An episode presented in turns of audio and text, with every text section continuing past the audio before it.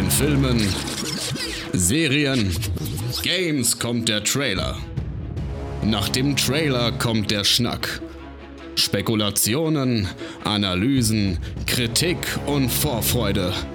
Hier ist Trailerschnack mit dem Besten aus Film, Serie und Gaming.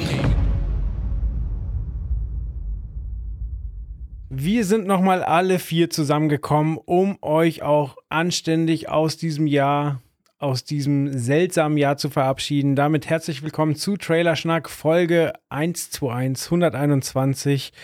Und hallo an meine Mitschnacker. Hallo Steve.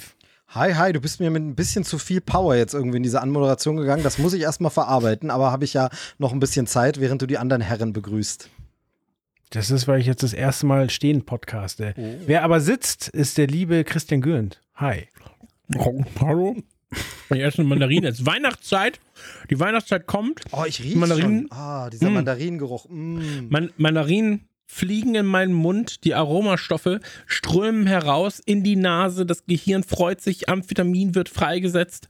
Und ähm, ich bin voller, voller Vorfreude auf diesen Podcast. Ich habe mir extra ein kleines, ja, ich sag mal so, ein kleines Fresspackerl zusammengestellt, bestehend aus zwei Mandarinen, ähm, drei Kinderschokobons weiß, einem kleinen Snickers, also man muss dazu sagen, das sind die Mini-Versionen. Ja, also ich habe jetzt nicht hier ein Snickers liegen, drei riesige Schokobons und nochmal äh, irgendwie was anderes. Und Storkriesen und ähm, Storkriesen waren was, was ich von meinem Opa und meiner Oma damals immer gekriegt habe. Ähm, oft zu viel, wie man jetzt gnadenlos feststellen muss. Aber ich glaube, sie sind das Schlechteste, was man während eines Podcasts essen kann. Und davon kann man sich gleich selber überzeugen. Also äh, stay tuned. War, der, war, war der Nikolaus fleißig heute, würde ich mal sagen. Nee, ich habe ich hab echtes Erwachsenengeld und konnte mir das selber kaufen. ja, ich bin bei riesigen Schokobons ausgestiegen. Ähm, da bin ich irgendwie in meine Fantasie abgedriftet. Äh, wir müssen aber auch noch den letzten Mann hier bei Trailerschnack begrüßen, äh, Chris Schulz, der ähm, auch von riesigen Dingen sprechen kann, allerdings nicht von Schokobons. Einen wunderschönen guten Tag. Ja, ich äh, schaue voller Neid auf das Bild von Christian Gürnt, wie er sich ein Bon und ein Mandarinstück nach dem anderen reinschiebt. Aber das tue ich auf meinem riesigen neuen Monitor. ich hoffe, du hast darauf angesprochen, Jill. Ja, ja. Gut. Ja, äh, tatsächlich seit äh, Urzeiten mal wieder in viel zu teure Technik investiert, bin aber mega happy mit dem Ding. Ist ein 49 Zoller, eine Auflösung von 5120 mal 1440 Pixel, glaube ich. Es ist 32 zu 9 und ich habe die letzte Woche damit verbracht zu gucken, wie ich meinen PC damit in die Knie zwingen kann und welche Spiele diese absurde Auflösung unterstützen. Hm, ganz kurz nur, direkt eingehakt. Ich habe zwei Monitore hier stehen. Wenige Spiele unterstützen Dual-Monitor. Ja. Aktuell, äh, mir fällt gerade Vanguard ein als Beispiel. Äh, mhm. Forza müsste es auch tun, rein, rein theoretisch. Ähm, was hast du denn da schon ausprobiert? Und wenn ja, wird es als zwei Monitore erkannt, sodass du es direkt spiegeln kannst, ja oder nein? Also es ist so, dass es tatsächlich als ein Monitor erkannt wird von, ich sag mal, 90 Prozent der Sachen, die ich jetzt getestet habe.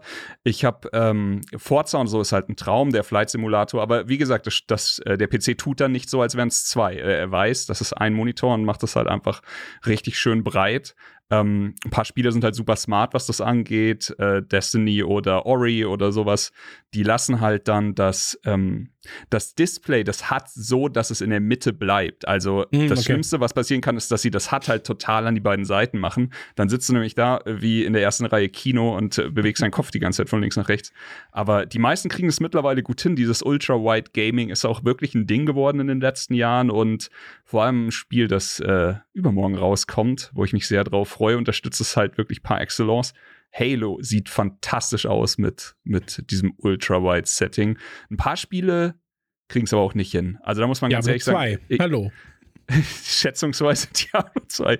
Äh, Dark Souls 3, das hat mich ein bisschen verwundert, weil jetzt auch der, also der Remaster vom ersten, oder das Remake, Remaster ist ja egal, ähm, das, das kriegt's hin, äh, Dark Souls 3 nicht.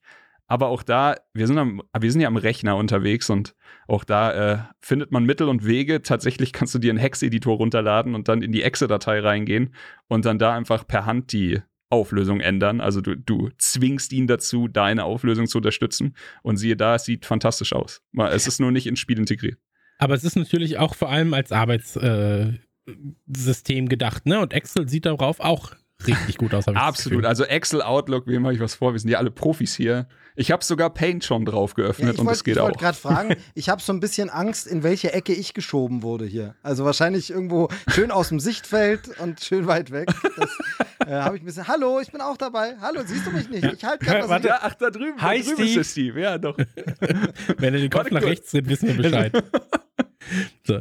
Ja, aber das ist geil. Ich mag, ich mag neue Technik. Ich mag es, wenn ähm, Technik das Leben erleichtert. Deswegen habe ich auch die beiden äh, Monitore. Auch weil ich ein Monk bin, musste ich zweimal genau den gleichen Monitor haben, aber auch weil es eben der beste Monitor von Asus war zu dem Zeitpunkt.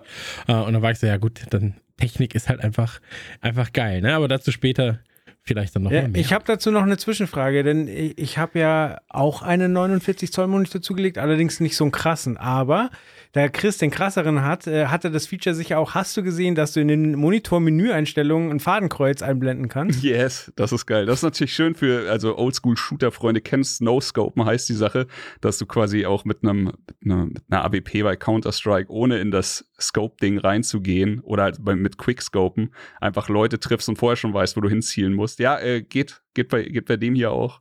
Ist tatsächlich eine, eine ganz nette Sache. Habe ich einmal ausprobiert, aber habe es noch nicht in-game ausprobiert. Also nur mal so zum Schauen. Aber hab nichts getroffen. Ah, jetzt, Jetzt, äh, okay. Wir sind al- alt. Aber dann ist, dann ist klar, ich bin, ich bin ganz äh, weit an die Seite geschoben und habe ein Fadenkreuz im Gesicht. Alles klar. Ich Das Fadenkreuz ist immer auf Steve, ja. ist okay. Wir, wir müssen dir kein Fadenkreuz ins Gesicht machen, weil dein Popschutz so riesig ist, dass man dich sowieso nicht so wirklich sieht. Das ist richtig. Das ist, Ist nicht das Popschutz Einzige. jetzt eine, nee, das ist Popschutz aber auch jetzt eine das Beleidigung Einzige. für Nerds? Oder? Genau, genau, ich wollte sagen, dass das Einzige, was bei mir riesig ist, ist der Popschutz. Genau. Also, naja. Ich finde immer, Steves Gesicht ist schon Popschutz genug. Das Autsch. ist deutlich besser Autsch. ausformuliert als mein Gag, Ja, danke. Ja, genau. Ist der, es Kein ist Problem, du hast ihn vorgelegt, ich wollte ihn verwandeln. Natürlich. Ähm, aber es tut weh. Ein bisschen tut's weh, aber gut, da, dafür bin ich ja hier, ne? Absolut. Und stehst drauf. Genau, ich brauche das. Zwei, Absolut. zwei Stunden, ein bisschen, bisschen äh, Tritte in die Magengegend. Ey, die Ach, Bezahlung schön. ist gut genug.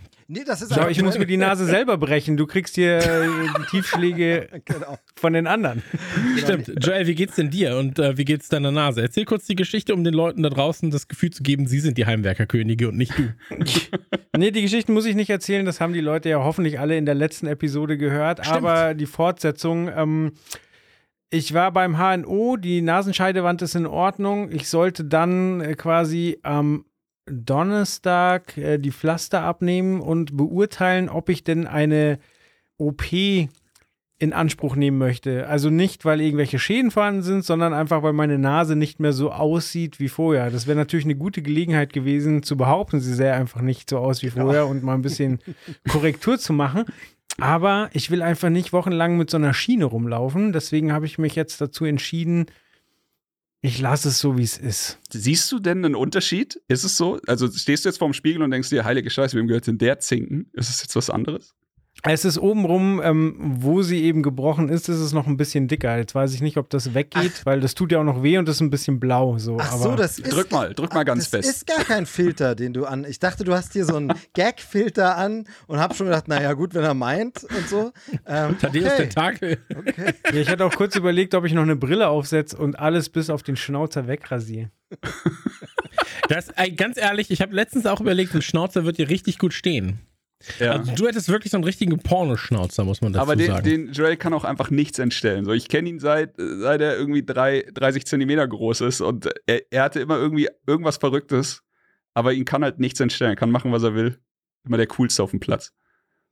Das ist sehr freundlich. Was, was sagt denn deine Frau zur Nase? Das ist ja die, die muss ja entscheiden, ob du das jetzt, äh, ob du das korrigieren lässt oder nicht. Was meine Frau zu der Nase sagt, naja, die hat mir das Alibi mit der Steckerleiste geliefert.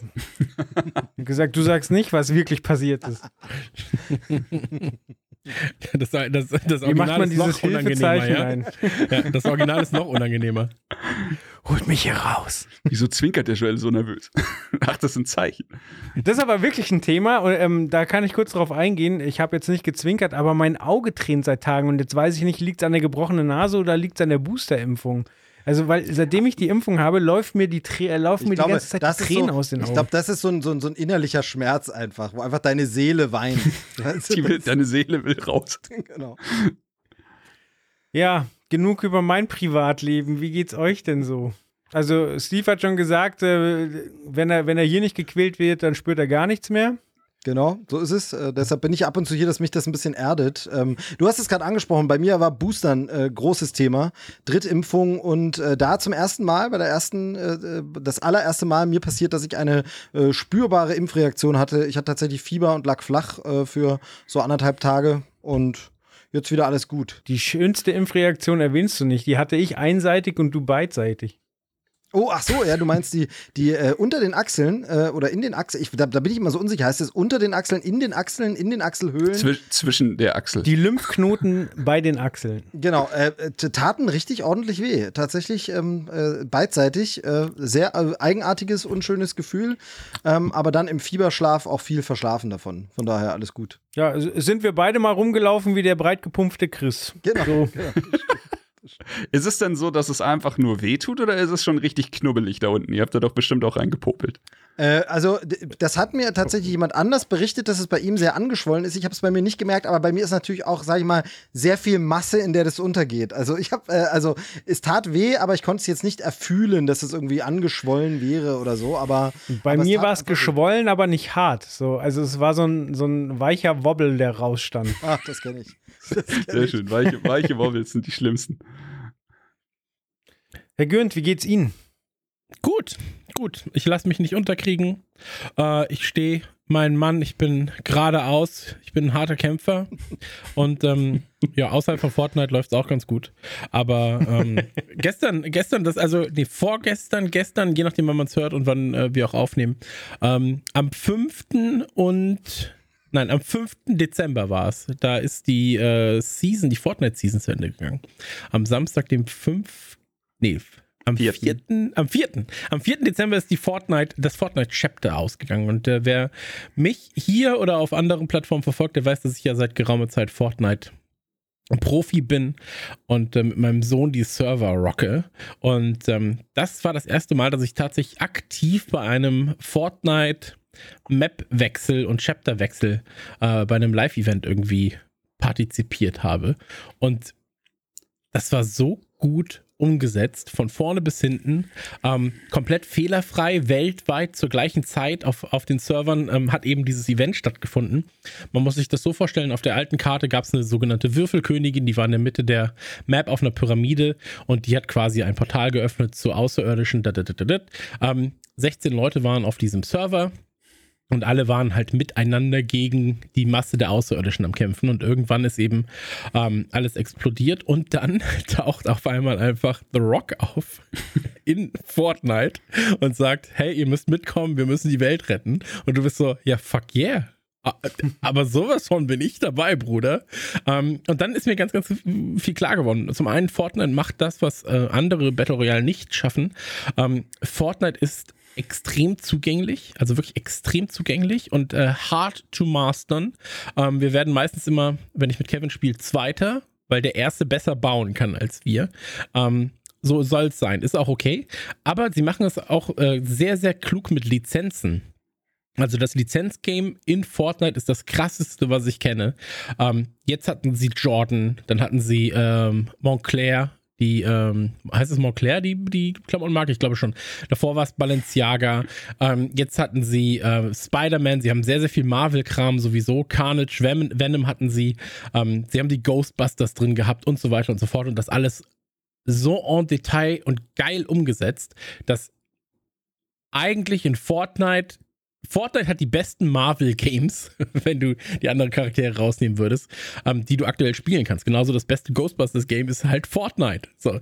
Und ähm, das macht sehr, sehr viel Spaß. Ähm, ich habe jetzt auch gerafft, wie smart der Business Move dahinter eigentlich ist, dass sie zu Nikolaus, kurz vor Nikolaus, das Chapter beenden und dann halt zu Nikolaus, wenn alle Kids 10, 15, 20 Euro haben, einfach richtig in die Tasche reingreifen bei denen. Server sind online. Hier, der neue Battle Pass kostet einen Zehner. Hier sind drei, vier Skins. Eure 20 Euro sind unsere 20 Euro. Ich habe meinem Sohn, ich habe meinem Sohn ähm, äh, dabei zugeguckt, als er vom Nikolaus ähm, eine, eine äh, Guthabenkarte bekommen hat. Ja, der Nikolaus hat ihm eine Guthabenkarte geschenkt und von dem Guthaben war nach 15 Sekunden noch 25% übrig. also das ging sehr, sehr, sehr, sehr schnell. Aber ich bin mir sehr, sehr sicher, dass Joel da noch einige Fragen zu hat. Ja, ich habe so ein paar Boomer-Fragen. Also das heißt, Ja. es gibt in dem Spiel dann Videospiel. nur ja, ja, ja, nur ein Level und das wird dann quasi saisonal äh, gewechselt und dann ist das Level, was du kennst, auch weg. Genau, also es gibt im Prinzip äh, pro Chapter eine große Karte, ähnlich wie es bei Warzone ist, ähnlich wie es bei fast allen großen Battle Royale Spielen ist. Und auf dieser Karte finden dann eben bis zu 100 Leute Platz, in einer Teams, zweier Teams, dreier Teams, vierer Teams. Aber es gibt auch noch den Kreativmodus in Fortnite und der besteht dann halt aus solchen Sachen wie Autofahren und äh, Roleplay und Death Races und Deathmatch und so weiter und so fort. Aber der Hauptkern ähm, von Fortnite, eben dieses Battle Royale mittlerweile, ähm, das ist auf einer Karte tatsächlich und die spielst du immer. Du spielst immer diese eine Karte. Okay. Und ähm, die ist halt so groß, dass du selbst mit 100 Leuten dir nicht immer über den Weg läufst. Also, Okay, und dann muss ich hier äh, unter uns, uns äh, unter uns Vätern jetzt noch ein äh, Geständnis machen, denn ich habe ähm, mir einen Quatsch erlaubt und ich weiß noch nicht, ob äh, ob ob's äh, witzig ist, ob es irgendwann dazu führt, dass meine Tochter in Therapie muss oder ob es egal ist. Ähm, und zwar, äh, du hast ja gerade schon erwähnt, bei dir war der Nikolaus und meine Frau und ich haben äh, aus einer Quatschlaune heraus beschlossen, bei uns kam nicht der Nikolaus, bei uns kam Feuerwehrmann Schnee. Und das heißt, wenn, die wenn meine- Tochter jetzt irgendwo da eine Nikolausfigur sieht, sagt, ja, zeigt sie drauf, ah, Feuerwehrmann Schnee. Und ich hatte e- echt erst totale Gewissensbisse, bis mir dann klar wurde, nee, Moment, das andere ist auch nur frei erfunden. So, du lügst dir ja, nicht. also weißt du, du erzählst einfach nur eine andere Geschichte als alle anderen. Und äh, dann dachte ich, ja, komm, machst du jetzt so. Und es war total witzig, weil sie kam heute aus der Kita, hat, äh, hat erzählt, dass der Nikolaus was gebracht hat und bis sie zum Auto war, obwohl ich gar nichts gesagt habe, ging es wieder nur um Feuerwehrmann Schnee. ja, aber ich finde das gut. Das ist so wie wenn du, ähm, haben wir ja schon häufiger darüber geredet, wenn du einfach nur ein Wort im Wortschatz, das vielleicht gar nicht so oft vorkommt, anders aussprichst oder, an, an- oder eine andere, so andere Referenz gibst, ähm, statt Monitor einfach vielleicht Buch, ja. So, ich habe heute ganz viel Buch geguckt. Ah, wundervoll, ja. Und ähm, oder statt Stuhl einfach Leiter, so Kleinigkeiten ändern, ja. Ähm, ich glaube, das kann Menschen zerstören innerlich, äh, wenn, wenn, wenn, also aufgrund des Gruppenzwangs. Aber wir werden es anhand deiner Tochter merken, nicht anhand meines Sohnes, Gott sei Dank. Ja, ich, ich denke da wirklich drüber nach, ähm, aber letztlich wird es ja, ja gut, sie ist halt zu jung für Diskussionen, aber letztlich äh, da jetzt drüber zu streiten, sozusagen, nee, der heißt aber Nikolaus, so, nee, bei mir heißt er halt anders. So. Genau, also das Ding ist ja, wir, wir erleben das ja als, äh, sag ich mal, Zugezogene. Hier kommt ja das Christkind zum Weihnachtsfest ähm, und bei uns kommt aber nicht das Christkind, sondern äh, weltlicher Ossi, der ich bin, kommt ja bei uns der Weihnachtsmann. Und da ist es tatsächlich so, dass es bei meiner Tochter überhaupt kein Problem darstellt. Bei den Nachbarsjungs, äh, die sie kennt, ihre Freunde, da kommt halt das Christkind, bei uns kommt halt der Weihnachtsmann, ist halt so. Sind aber allerdings ist da natürlich so, dass es ein bisschen mehr Bestätigung gibt. Also wenn ich jetzt sagen würde, da kommt der, der lila Wunschdrache oder so ähm, und alle anderen würden sich wundern, hm, komisch. Also das ist jetzt natürlich mit Feuerwehrmann Schnee so ein bisschen, wenn es kein, also sie bekommt ein bisschen Bestätigung ja von den Großeltern zum Beispiel oder von anderen Freunden, die sagen, ja, bei uns kommt auch der Weihnachtsmann oder nochmal andere Freunde, die sagen, bei uns kommt gar nichts von beiden. Wir feiern weder mit Christkind noch mit, also, äh, aber generell funktioniert das für die Kinder schon, dass sie das trennen können, dass es da verschiedene Stories gibt und die das noch nicht so zusammenbringen und es auch vollkommen, also es wird nicht hinterfragt. Das ist das Faszinierende am Kindergeist, dass ganz viele Dinge sind so und gut. Ist aber bei Erwachsenen auch so. Ähm, man muss aber doch dazu sagen, bei mir gab es damals auch, meine Eltern waren da nicht so konsequent. Die haben manchmal gesagt, das ist das Christkind, dann war es der Weihnachtsmann. Deswegen, ich bin da irgendwann Baby auf die Jesus. Äh, Baby, Baby Jesus. Baby Jesus. ähm, ich bin Wer da auf Zeit die hatte, wer gerade Zeit hatte, dieses Jahr hat das Christkinddienst, nächstes Jahr der Weihnachtsmann, die teilen sich Ja. das. Aber wo wir gerade bei komischen Traditionen sind, äh, habe ich eine Frage an euch. Und zwar feiern wir, und ich weiß nicht warum, aber wir feiern Nikolaus immer einen Tag vor gefühlt der ganzen Welt. Immer wenn ich, also wir haben zum Beispiel gestern gefeiert, ne, immer wenn ich dann sage, so, was war bei euch? Also, hä, der kommt doch erst morgen. Das, das ist hier ich, noch, Das ist faszinierend, ja? dass du das sagst, weil ich es rein zufällig heute in irgendeinem so Sachposting von irgendeiner so Seite, der ich irgendwo folge, ähm, die dann so Wissenschaftsposting und da war auch die Rede und da habe ich das zum ersten Mal gelesen. Deshalb ist wirklich äh, wieder dieses typische, ähm, ich glaube, Bader-Meinhof-Phänomen. Ne? Man hört irgendwo davon und kurze Zeit später kommt genau dasselbe Thema nochmal. Ja. Ähm, und da habe ich das gelesen, dass das wohl so ein bayerisches Ding ist, dass da der Nikolaus am 5. schon kommt und so. Und man ja. muss ja aber sagen, dass er bei uns zum Beispiel theoretisch auch am fünften ankommt, aber zu einer Uhrzeit, wo das Kind schläft. Also er würde am fünften abends oder nachts kommen, würde die Schuhe befüllen. Das Kind schläft Verstehe. aber schon und am sechsten morgens sieht sie das dann. Aber er würde theoretisch auch am fünften kommen und nicht am sechsten. Also ist beides richtig, wie also, äh, auch an Weihnachten abends die Geschenke oder morgens am nächsten Tag. Ne? Aber es ist auch beides falsch, oder? Also man weiß es nicht. Der Punkt ist, bei uns ist es so, dass der halt nach 0 Uhr kommt. Und deswegen hm. ist es am 6. Ja, dann ist bereits. es der 6. Ja. Ähm, aber ich habe heute, mein Sohn muss über ähm, HSU heißt der Unterricht, ja, also Haus, äh, nee, äh, Heimat, Heimat- und Sachkundeunterricht, mhm. HSU. Und ähm, dann habe ich bei grundschulkönig.de eine Seite, die sich Eltern merken sollten, ist sehr, sehr gut, ähm, Arbeitsblätter rausgesucht oder wollte sie raussuchen und er muss über Bayern was lernen, ja, also die sieben regionalen Warte, ich muss kurz gucken, wie es heißt. nicht nur, nicht nur der, nicht nur ein Regierungsbezirke. Die sieben nicht Regierungsbezirke. Nur dein Sohn das lernen, ja. ähm, genau, die, die musste er unter anderem lernen und ähm, da war es dann so, dass ich beim HSU-Unterricht geguckt habe und deswegen nur Bayern immer eine eigene Position, weil ähm, da ist dann so Arbeitsblätter Deutschland Arbeitsblätter Bayern. das finde ich sehr, sehr, sehr, sehr gut, weil Arbeitsblätter Bayern geht es auch nur um Bayern. So. Und dann so, ja, es gibt Bundesländer, aber hier ist Bayern. Und die anderen Bundesländer sind immer so, also, wir haben folgende Bundesländer. Und Bayern ist immer so, nee, es gibt ein Bundesland, das sind wir. Und der Rest ist auch da. Durch Glück, durch Zufall. Und äh, wir ziehen wir halt so mit durch. Aber hier, ihr seid doch Bayern, ne? Hier, äh, der Tenti ist Bayer eigentlich, der Fauli ist auch Bayer. Dann hätte ich jetzt gerne mal von euch kurz die sieben okay, Regierungsbezirke. Die, die sieben Regierungsbezirke in Bayern. Ja, okay, Oberbayern, Niederbayern, FC ja. Bayern. Sektor 7. Zwei hast du schon mal. Oberbayern und Niederbayern ist glaube, richtig. Also glaube, aber FC Bayern ist nicht richtig, oder? Warte, was sind die Nürnberger? Franken? Moment, Oberfranken, ich, ich, ich, Unterfranken. Ich, ja, also genau, es gibt Oberbayern, Niederbayern, Oberpfalz, Oberfranken, Mittelfranken, Unterfranken. Schwaben. Und Schwaben. Schwaben zählt doch nicht dazu, oder? Doch, Schwaben ist äh, Augsburg. Das gilt dazu. Und da muss er quasi noch die, ähm, heißt das dann Landesregierungen? Ich glaube, so heißt es dann, ne? Dass äh, die jeweiligen äh, Landesregierungsstädte der Region äh, München, Landshut, Regensburg, Bayreuth, Ansbach, Würzburg und Augsburg. Müssen wir mal ganz kurz festhalten. Also mal wirklich schlimm genug, dass du die Scheiße jetzt mit deinem Sohn ertragen musst, aber das machen wir im Podcast nie wieder. aber man muss zu eurer Ehrenrettung ja auch sagen, ihr seid ja Münchner. Und Münchner sind ja keine Bayern, oder? Das ist korrekt.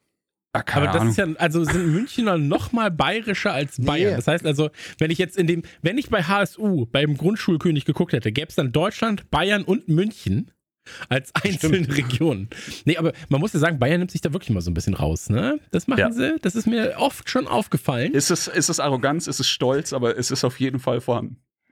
Ja, aber ich ey, muss noch mal kurz zum äh, zu Nikolaus Schrägstrich äh, Feuerwehrmann Schnee zurückkommen. Mhm. Äh, wie kommuniziert er denn die Zusammenarbeit mit mit dem Typen? Weil bei mir war es jetzt so, ich habe halt meiner Tochter gesagt, sie muss ihren Feuerwehrhelm vor die Tür stellen. Und das wollte sie nicht, weil sie Schiss hatte, dass er wegkommt. Also erstmal, deine gesagt, Tochter hat einen Feuerwehrhelm. Ja, mein, mein, äh, von meiner Schwester, der Mann ist bei der Feuerwehr und ah, als wir right, da zu right. Besuch waren, hat sie einen Feuerwehrhelm geschenkt bekommen. Cool. Auf den ist sie auch sehr stolz und manchmal setzt sie den auf und sitzt dann da und spielt Feuerwehr. Egal. Okay, Worauf okay. ich hinaus wollte. Sie wollte ihn nicht vor die Tür stellen, weil sie Schiss hatte, dass er wegkommt. Das habe ich akzeptiert und habe gesagt, hey, stell ihn innen rein, ich mache äh, Feuerwehrmann Schnee dann auf.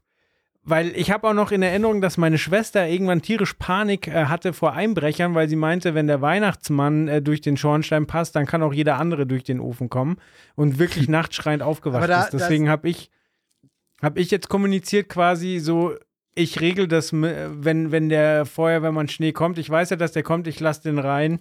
Ja, da dann kann er da füllen und dann nee, geht er wieder. Kurz was, ich muss kurz was zwischenwerfen. Moment, ich muss kurz was zwischenwerfen, das ist extrem wichtig.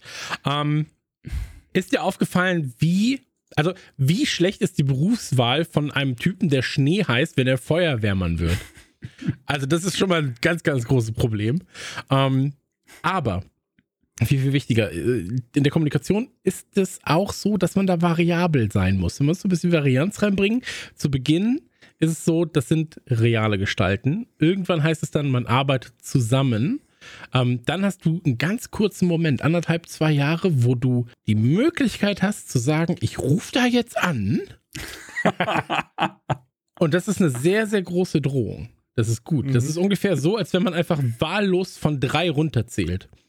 Also, Kinder haben extrem viel Angst vor Zahlen, wenn sie rückwärts genannt werden. Fünf, ja. vier, oh, so, ja, da geht's los. Und dann, ich rufe da jetzt an, ich schreibe dem.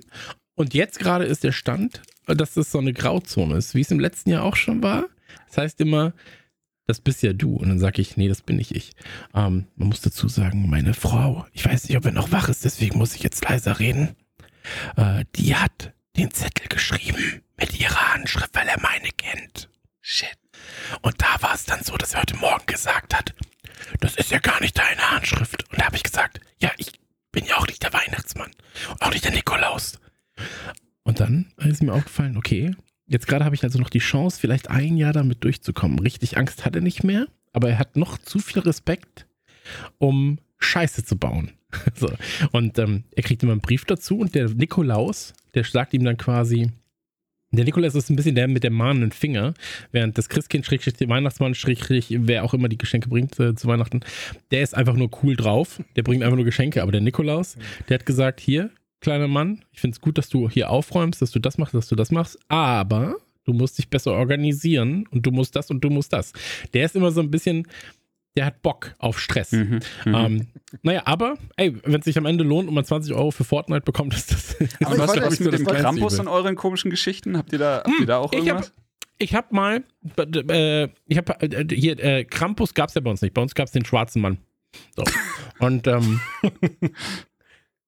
also, nee, Nikolaus und Knecht Ruprecht. Der schwarze Mann, Knecht Ruprecht. Ähm, da war es dann so, dass ich bei meiner Tante war und der Knecht Ruprecht ist halt wie so ein BDSM-Studio-Typ einfach rumgelaufen. Der hatte so schwere Ketten um den Hals, auf den allen Vieren gekrabbelt, hat dann auch so geknurrt und so weiter und so fort. Hatte so eine mhm. Latexmaske auf, wo ich auch so war, so irgendwann so, ja, ist schon schwierig. So. Ähm, Was man halt zu Hause hat. Irgendwie muss man ihn ja halt darstellen. Zu Hause hat. Aber ich weiß noch, ich glaube, ich habe das auch vor einem Jahr hier erzählt tatsächlich, dass wir irgendwann bei meiner Tante waren und dann waren die quasi eingeladen, der Nikolaus und Knecht Ruprecht. Und dann hast du halt im Treppenhaus schon dieses, diese Kettenrascheln gehört und so ein Knurren. Und mhm. wirklich, da waren sechs, sieben Kinder, alle fangen zeitgleich an zu heulen, gehen unter den Tisch, verstecken sich. Und das war einfach, für drei, vier Wochen war das Gesprächsthema Nummer eins. Aber man hat sich auch nicht getraut, wirklich drüber zu reden. Mhm. Aber wir, ja, wir, aber wir müssen das irgendwann, irgendwann nochmal vertiefen. Äh, wir sollen ja heute auch noch zu ein paar Trailern kommen. Aber insgesamt muss ich sagen, bei mir ist jetzt so, äh, meine Tochter in dieser Phase, ich weiß nicht, wie lange ich das noch aufhalte, äh, aufrechthalten kann oder wie lange ich das noch aushalte, diese ganzen Lügen, dieses Konstrukt, in das ich mich verstricke. Ich habe Schweiß im Gesicht und denke, oh Gott, sie kommt mir auf die Schliche. Also gestern beim, beim, beim Vorbereiten der, der Nikolaus-Stiefel war es schon wirklich so wie, kommt sie, kommt, kommt sie aus dem Bett raus? Ist sie, kriegt sie es mit? Und so, also man wird wirklich paranoid und man wird wirklich so ein bisschen, ich weiß nicht, ob ich dieses, ich bin nicht zum Lügen gemacht. Es ist einfach äh, schwierig.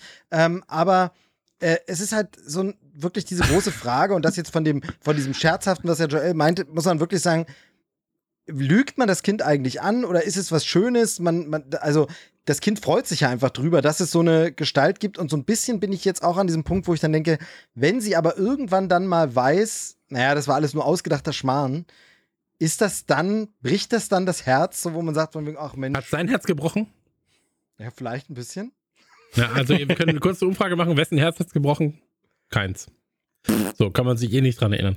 Deswegen, also einfach anlügen, ich, weiter lügen und am Ende haben sie ja sowieso was davon. Also ich glaube eh, dass es, also jetzt, ihr redet euch jetzt noch ein, dass ihr, also, oder ihr, ihr spekuliert darauf, dass ihr noch nicht überführt wurdet oder dass es euer, euer Kind nicht weiß. Aber im Endeffekt ist es so, in dem Moment, wo, wo euer Kind wirklich schnallt, was Sache ist, kann das auch eins und eins zusammenzählen und denkt sich, aber eigentlich ist es ja trotzdem geil auch wenn es ja. der Papa ist und ja, sowas. Also ja. lass uns diese Lüge gemeinsam aufrechterhalten und dann. Äh wenn ich ihn auffliegen lasse, nachher kriege ich nichts mehr. ja, nee, wobei, wobei nicht. Nee, also tatsächlich kann ich, ich weiß gar nicht, ich, ich dachte, wir hätten hier schon mal drüber gesprochen, aber ähm, bei uns war ja wirklich das Zahnfee-Phänomen. ähm, dass äh, meine Tochter tatsächlich uns konkret adressiert hat und gesagt hat, sag mal, die Zahnfee, das seid doch ihr. So, und dann war so ein bisschen Moment der Verlegenheit und alles und äh, tatsächlich haben wir sie dann nicht angelogen, sondern gesagt, ja, das machen halt die Eltern als Ja, ich sammle Kinderzähne. Genau. ähm, und das war für sie cool in dem Moment, alles gut, alles fein. Aber irgendwann, Wochen später, kam sie dann tatsächlich irgendwann mal an und meinte, ähm, ach, eigentlich ist ja ein bisschen schade, dass ihr das seid und das ist nicht so. Also von daher ist halt die Frage, ne, jetzt war das nur die Zahnfee, aber ich weiß Ja, guck nicht. mal, was hat wehgetan? Jetzt ist die Sache, hat die Lüge wehgetan oder die Wahrheit? Und jetzt kannst du dir dann natürlich eins und eins zusammenzählen. Vielleicht sollte man weniger die Wahrheit erzählen. Ja, das ist wie wenn du, wenn du äh, tatsächlich kann ich es auch mal aus einem realen äh, Beispiel nennen. Du schläfst mit jemandem, ja, und die Person tut so, als würde es hast ihr real gefallen. gesagt, Chris. Hä? hast Eine real reale, gesagt, eine reale. Fantasie. So, ähm, schläfst mit jemandem, diese Person tut so, als wenn es ihr gefällt. Eigentlich ist sie total gelangweilt, sagt aber am Ende war gut. Kannst mit leben. Ey, Seelenfrieden ist wichtig. Absolut richtig. Ja, ist halt auch immer die Frage, wie oft man vorhat, miteinander zu schlafen. So. Also, wenn es nicht auf Progress ankommt, Einmal im Jahr, so wie der Weihnachtsmann auch kommt. Genau, genau, ist doch dasselbe. Ich, Genau ich mag es, wieder wie hier die großen moralischen Fragen aufgemacht werden bei Trailerschnack, wenn man wirklich sagt, so zum Ende des Jahres auch, ich finde, da merkt man auch so ein bisschen, wie wir in diesem Jahr alle ein bisschen gereift sind, ne? Und wirklich uns große philosophische Fragen stellen und äh, das Leben auch so langsam verstehen. Ja. Ich äh, hab oder man merkt einfach, dass wir senil sind und jedes Jahr dieselbe Scheiße erzählen. Das müssen die Hörer beurteilen. mit, immer mit so einer kleinen Änderung im, im, äh, Genau. in der Geschichte. Aber als du das das Plötzlich. letzte Mal erzählt hast, war deine Tochter so und so alt. Das stimmt ja, gar nicht. 37, das kann doch gar nicht sein. Die, ein, die einzige Sache, die ich noch zu dem Thema äh, Feuerwehrmann Schnee sagen muss, ist, Feuerwehrmann aber hast, Schnee, du ey, nicht, wirklich. ha- hast du nicht Angst, dass es aufgrund dessen, dass du diese Geschichte jetzt so erzählt hast, nicht, äh, also, dafür sorgt, dass A, sie viel früher rausfindet, dass es den ganzen Scheiß nicht gibt, dass der ganze Scheiß Quatsch ist, beziehungsweise auch all, mit denen sie drüber redet. So, ich meine, die ganze Welt hält diese eine Lüge aufrecht, ein paar Jahre lang, solange es halt eigentlich geht, so bis zum zehnten Lebensjahr, keine Ahnung. Aber wenn wir jetzt anfangen, diese ganze Sache zu variieren und jeder seine eigene lustige Floskel damit reinbaut, das ist dann so, wie, okay, der, Nikolaus, Feuerwehrmann Schnee, das ist doch alles Bullshit. So, dann glauben wir gar nichts mehr oder sowas. Hast du da nicht irgendwie Angst, dass sie dadurch Ich vorher habe drauf ich kommen? hab kurz drüber nachgedacht, äh, also äh, mich hat es wirklich kurz beschäftigt oder, oder auch ein paar Minuten länger, ob ich das jetzt machen soll oder nicht, weil als erstes kam halt das schlechte Gewissen, so, boah, du kannst dir nicht anlügen. Also äh, diese Buch-Monitor-Geschichte quasi so, ah, du kannst dir doch nicht sowas Falsches erzählen. Und dann fiel mir halt ein, so, ja, aber das andere basiert ja jetzt auch nicht auf Fakten. Und dann habe ich kurz überlegt, könnten erboste Eltern zu mir kommen, warum ich denn so einen Schmarrn erzähle. Und ich dachte mir so, die Diskussion wird interessant, Das da lasse ich mich ja. drauf ein. Ähm, Genau, und deswegen, ähm, also ich bin ja jetzt auch noch nicht an dem Punkt von No Return. So, wenn ich ihr nächstes Jahr erzähle, der Nikolaus kommt, dann kann sie sich sicher nicht mehr an äh, Schnee, äh, Feuerwehrmann Schnee erinnern. Das heißt, ich habe noch ein bisschen Zeit, darüber nachzudenken, habe euch ja auch nach eurer Meinung gefragt. Aber gerade bin ich so, so, das geht schon. genau, also Ja, aber gut, da muss, nur kurz, da muss man ja auch sagen, äh, wenn Religionsunterricht an den Schulen erlaubt ist, in denen ja auch ja, ähm, ähnliche Geschichten erzählt werden, warum dann nicht auch im Privaten mal flunkern? Ja, Nee, also man das ja, quasi, das ja, aber ich sehe genau das, was Chris meinte, dieses Problem, dass das dann in sich zusammenstürzt, weil man zu viele verschiedene Konstrukte baut. Aber ähm, wollte genau das sagen, was, was Joel jetzt schon selbst quasi äh, konstatiert hat. Ähm, es kommt ein bisschen darauf an, wie lange er das jetzt durchziehen will, weil Ja. das muss ich wirklich ernüchternd sagen, ähm, aus Erfahrung meiner Tochter, Chris, du wirst es auch wissen, ähm, ist es einfach dieses, man denkt, das Kind wäre schon so weit, viele Dinge bewusst wahrzunehmen, sich zu erinnern. Ganz oft werden Dinge auch thematisiert. Man spricht dann auch drüber, man weiß also, okay, hat sie sich gemerkt und so, alles klar, cool. Ähm, war also eine gemeinsame Erinnerung. Und dann plötzlich aber ein Jahr später ist es so wie, nee, weiß ich gar nicht mehr, kann ich mich nicht mehr dran erinnern. Also, wo man merkt, es gehen doch noch viele Sachen in dieser, in dieser Kinderphase verloren, wo man sagt, sie merkt sich jetzt zwar diese Feuerwehrmann-Schneegeschichte, wird die auch noch ein paar Wochen, vielleicht auch Monate wiederholen, aber genau wie Joel sagt, in zwei Jahren weiß sie das nicht mehr. Also das ist halt äh, schon ein Ja. bisschen ernüchternd, aber ist äh, manchmal auch ganz gut. Ich finde es auch immer eine ganz spannende Frage, wenn ich Leute kennenlerne, so was denn ihre erste Erinnerung ist. Weil bei mir ist es quasi die Geburt meiner Schwester. Das heißt, ich war drei Jahre alt. Das ist das Erste, woran ich, ich mich jetzt, erinnern kann. Ich dachte jetzt kurz, du sagst, dass bei mir ist es die Geburt. Ähm, ich weiß. das ja, das nee, nee, nee, nee. Also quasi meine erste Erinnerung ist mit drei Jahren. Das ist nur einmal ganz bös schiefgegangen. Da war ich auf einer Feier, wo nur Kroaten waren. Und dann habe ich halt diese Frage gestellt: so, was ist denn eure erste Erinnerung? Oh und der so, Krieg. Oh. Shit. So, ja. ja, dann haben wir ein bisschen über Krieg geredet, war auch interessant, aber das war ein unangenehmer Einstieg in ein Gespräch. Way to start a conversation. Ja, aber äh, könnt ihr das Alter eingrenzen, äh, wann eure erste Erinnerung anfängt? N- Nicht wirklich. Nicht wirklich. Also ich, ich weiß, dass meine, meine Schwester zum Beispiel äh, so jemand ist, die sich an unglaublich, unfassbar frühe Sachen erinnern kann. Also wo sie zwei und drei und so war und alles. Und ich bin irgendwie das Gegenteil. Ich kann dir nicht sagen, was ich letzte Woche gemacht habe. Nein, also ist jetzt natürlich für den, für den schwachen Gag, aber das habe ich ja wirklich schon ein paar Mal erzählt.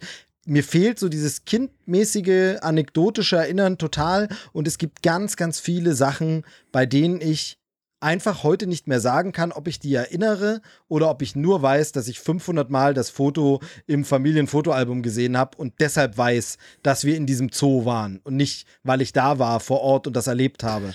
Und das, Das sind halt so Sachen, Punkt, ja. ähm, ich bin echt super schlecht bei so einem Erinnern. Dann würde ich grundsätzlich sagen, äh, ja, okay, mein Hirn ist nicht gut und so. Das Blöde ist, dass ich irgendwelche dämlichen Fakten mir unfassbar lange merken kann, wenn sie mich irgendwie interessieren. Da merke ich mir den größten Mist, aber so Erlebnisse ähm, überhaupt nicht. Also, wie gesagt, Gegenteil meiner Schwester, die, das- die das total krass gut kann. Ich möchte kurz darauf hinweisen, wo schon mit Feuerwehrmann Schnee gearbeitet wird, besteht gegebenenfalls die Chance, sich mit Photoshop-Leuten zusammenzutun, deine Tochter in Situationen zu packen, ja, Fallen vom, vom Kilimanjaro auf einem Helikopter und so weiter und so fort. Ähm, und ihr das so lange einzutrichtern, bis sie glaubt, es ist die Realität Truman Show. gewesen und Das so ist ja- tut, Truman Show. als Oh, ich Genau, mag den genau. Gedanken. Also Next bei Truman, Show, Shit, ja. bei Truman Show hat er ja diese Kinderbilder, die sie ihm zeigen und so, Mhm. die man dann als Zuschauer ganz offensichtlich erkennt, dass es geshoppt wurde, aber wo sie ihm genau das erzählen. Er wäre irgendwo gewesen als Kind und wäre unterwegs, wo sie sich genau das ja zunutze machen. Ähm, Finde ich ein super interessantes Gedankenspiel. Ähm, aber äh, möchte Ja, aber ich fürchte, da müssen wir uns einen anderen Probanden suchen, weil ich bin ja jetzt schon nervös wegen dieser einen kleinen äh, Flunkerei, die ich eingebaut Jetzt, habe. jetzt kannst du den Weg auch zu Ende gehen. Der erste Schritt ist ja schon. wenn ihr ein Kind habt und sagt, hey, das große Trailer-Schnack-Experiment 2022, das machen wir, dann sagt Bescheid, meldet euch. Schreibt uns in zehn Jahren, wie gut das funktioniert hat. Genau. Schreibt an Chris, der organisiert das. Nee, ist dann wie bei Familie Ritter. Wir sind dann wie Spiegel TV und, und Jedes Jahr wieder. Jahr. Ja, ja. Genau. so, wie, wie, wie geht's weiter? Was ist der erste Mensch auf dem Mond? Meine Tochter. Nee, finde ich gut. Finde ich, finde ich, äh, finde ich, finde ich sehr, sehr, sehr, sehr spannend. Joel. War es das Vorgespräch oder wollen wir äh, noch was machen im Vorgespräch? Also ich möchte, glaube ich, nicht. Okay, dann würde ich sagen. Wie er so, Okay. wie so, das war, War das eine Offerte? aber, aber da merkt man, Schade, da, dann, da dann halt merkt nicht. man, ich finde, man merkt so diese, diese Vaterskills, die Chris einfach hat. Ne? Der kann dir jetzt nicht sagen, so, jetzt ist mal Schluss hier, sondern so ein bisschen versucht, Joel noch die Chance zu geben, selber zu bemerken, dass jetzt das Gespräch vielleicht auf die Trailer gelenkt Ja, wird. ich fühlte mich aber auch äh, in den Unterricht zurückversetzt. Chris war so der Lehrer, so, ja, willst du das jetzt so abgeben oder hast du vielleicht noch was vergessen? Ich so, fuck, ich glaube, ich habe nichts vergessen. Ey, ich kaufe jetzt Können wir nicht einfach weitermachen? Ich werde mir, ich werd mir das später nochmal genauer anhören und dann Feedback geben. Äh, ich werde die Sachen anstreichen, die mir nicht gefallen haben und dann geht das postwendend zurück an dich per Fax. Ähm, Sehr gut. wir kommen zu den Trailern, oder? Darf ich übernehmen an der Stelle? Oh ja. Der äh, Joelsen ist verantwortlich für diese Folge. Ähm, das heißt also, Joel sucht Tra Trailer raus, bestimmt quasi mit uns dann, welche Trailer besprochen werden. Und einer dieser Trailer. Was gibt's denn da zu lachen? Was gibt's denn da oben? Nur kurz, ich will einmal wissen, was gibt's denn da oben zu lachen? Da Ich oben in dem Fenster wird gelacht. Die, die wahre Geschichte wäre, Joel sucht wunderschöne. Trailer raus und dann stimmen wir erstmal drei Trailer wieder raus und verändern sie. Ja, aber er hat ja erstmal die Auswahl getroffen. Also, ähm, und ich möchte jetzt kurz was anderes ausprobieren. Und zwar äh, haben wir gleich einen Trailer zu das Buch von Boba Fett. Ab dem 29.12.21 auf Disney Plus. Und ähm, ich habe eine kleine, ja, ich finde das Star Wars-Universum ist gerade für Leute wie mich, die sich zwar auskennen, aber nicht auskennen. sage ich mal. Ähm, immer ein bisschen komplexer. Und dann hörst du Boba Fett, dann hörst du dies, dann hörst du jenes, dann hörst du irgendwie Cocoon und so weiter und so fort. Ähm, das ist dann immer so ein bisschen komplex und deswegen dachte ich mir, ich schreibe mal ganz kurz zusammen, was Boba Fett eigentlich ist, wer Boba Fett eigentlich ist. Und ähm, wie gesagt, ab dem 29.12.21 auf Disney Plus das Buch von Boba Fett. Und ähm, ich habe jetzt, ich muss meine, meine Trailer meine Trailerstimme. Be bevor du loslegst, Ja. ist das dann jetzt quasi die erste Buchvorstellung in Trailerschnack? Wegen Buch, Buch von, wegen Buch von Boba. Also, weißt du? Buch. Feuerwehrmann Schnee, absolut. also, meine Trailerstimme. Hallo. Das Buch von Boba Fett. Boba Fett ist seit das Imper Achso, ihr seid ja die Tra- ihr seid die Experten übrigens. Wenn ich was falsch sage, müsst ihr das auch raussagen, ja? Also, Boba Fett ist seit das Imperium stieg zurück von 1980 und dem Abschluss der Original Star Wars Trilogie Die Rückkehr der Jedi Ritter von 1983 nicht mehr aus dem Star Wars Universum wegzudenken.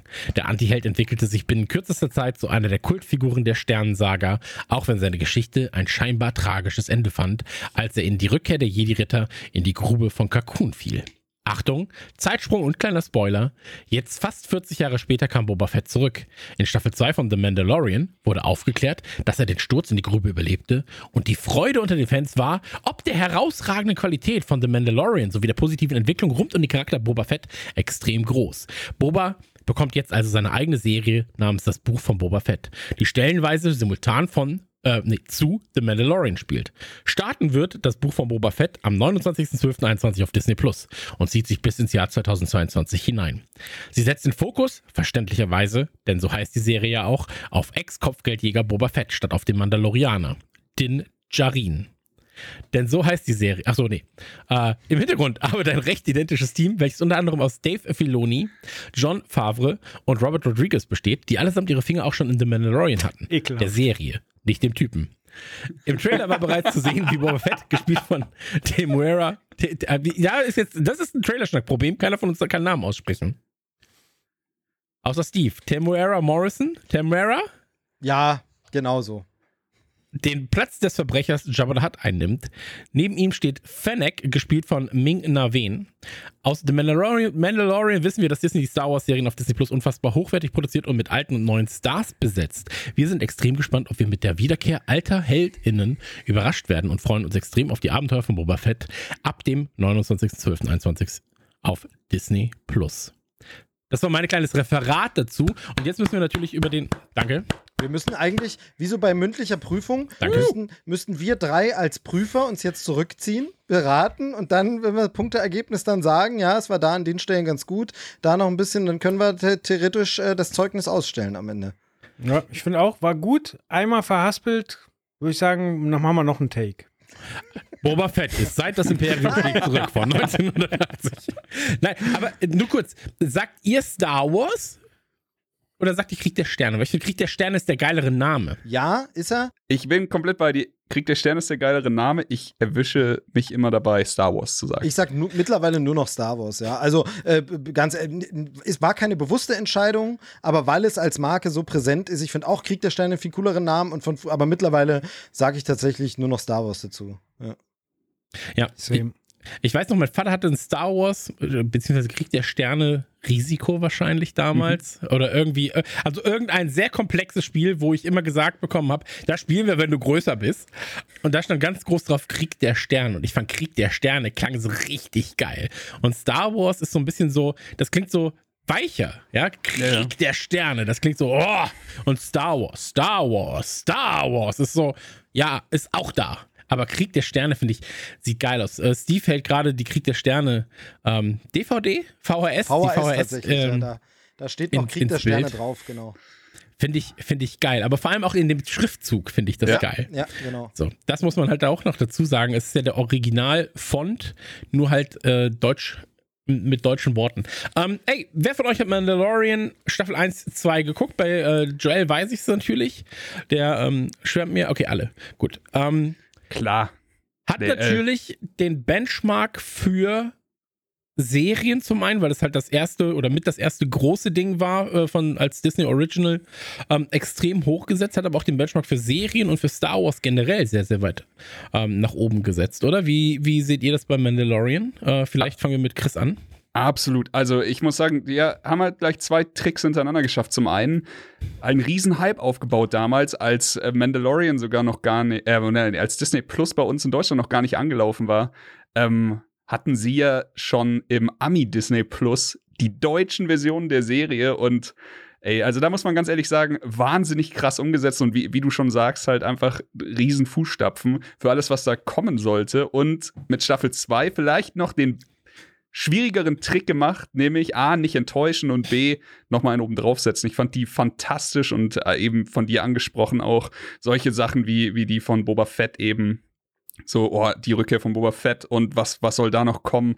Absolut äh, wahnsinnig krasses Ende der zweiten Staffel. Und ich werde das jetzt nicht spoilern, aber es war halt einfach wirklich zweimal komplette Hype-Train und ich wurde einfach wirklich, wirklich glücklich gemacht durch die Serie. Also auf äh, das Buch vom Boba Fett freue ich mich wie ein kleines Schweinchen. Joel, vielleicht du jetzt mal ganz kurz deine Eindrücke nochmal zu Mandalorian, weil das ja doch dann zusammenhängt. Also ich habe es ja gerade schon mal gesagt, ähm, Geschichte von, äh, das Buch von Boba Fett äh, spielt ja stellenweise simultan zu Mandalorian. Ähm, bei Mandalorian ist Boba Fett das erste Mal wieder aufgetaucht nach fast 40 Jahren. Ähm, wie war das für dich äh, und welche, welchen Stellenwert hat The Mandalorian dabei? Mandalorian bei dir? Mandalorian ist vor allen Dingen an ganz, ganz, ganz vielen Stellen mutig. Also erstmal eine Serie anzufangen mit einem Hauptdarsteller, der komplett maskiert ist und auch sehr, sehr wenig spricht. Dazu noch einen Job hat, der relativ unsympathisch ist. Ähm, das ist ja schon mal das erste Mutige. Dann ähm, da ich meine, Baby Yoda ist ein Safe Call, aber den wieder abzugeben, wo du wirklich zwei Drittel dieser Folge, wo das passiert und er ihn einfach für ein Kopfgeld abgibt, da sitzt und sagst du, das hat er jetzt nicht gemacht, das hat er jetzt nicht gemacht, das muss er rückgängig machen. Und auch in der zweiten Staffel äh, wieder mit den Gefühlen gespielt wird, denn du hast recht, Boba Fett taucht wieder auf, aber erstmal taucht ja nur die Rüstung auf und da ist ja der erste Moment so, das ist die Rüstung von Boba Fett, ach krass. Und dann erst später kriegen wir ja mit, dass Boba Fett tatsächlich auch, und das ist losgelöst von der Rüstung, ähm, noch existiert. Und ähm, das Ende von der zweiten Staffel, ich habe geheult ohne Ende. Und es ist jetzt noch so, dass wenn ich mir Fan-Reactions auf YouTube angucke, wie Fans das Ende der zweiten Staffel gucken, da muss ich auch heulen. Jedes Mal, wenn ich mir das angucke, weil das so emotional ist und einfach Charaktere, die man über Jahrzehnte liebt, einfach so zurückholt, wie man sich das immer gewünscht hat und das, obwohl es oft so aussah, halt nicht bekommen hat. Und das, das hat einen so in den Arm genommen und hat gesagt, das wird alles wieder gut und äh, das als Star Wars-Fan war das wirklich unbeschreiblich. Und das sorgt aber auch für eine sehr, sehr große Fallhöhe, weil ich im Vorfeld von Mandalorian jetzt gar nicht viel erwartet habe, weil es einfach Einzelfilme gab und eine neue Trilogie gab, ähm, die teilweise Erwartungen erfüllt haben, aber jetzt, ich sag mal, nicht komplett alles abgeräumt haben. Und deswegen waren die Erwartungen an eine Serie relativ gering.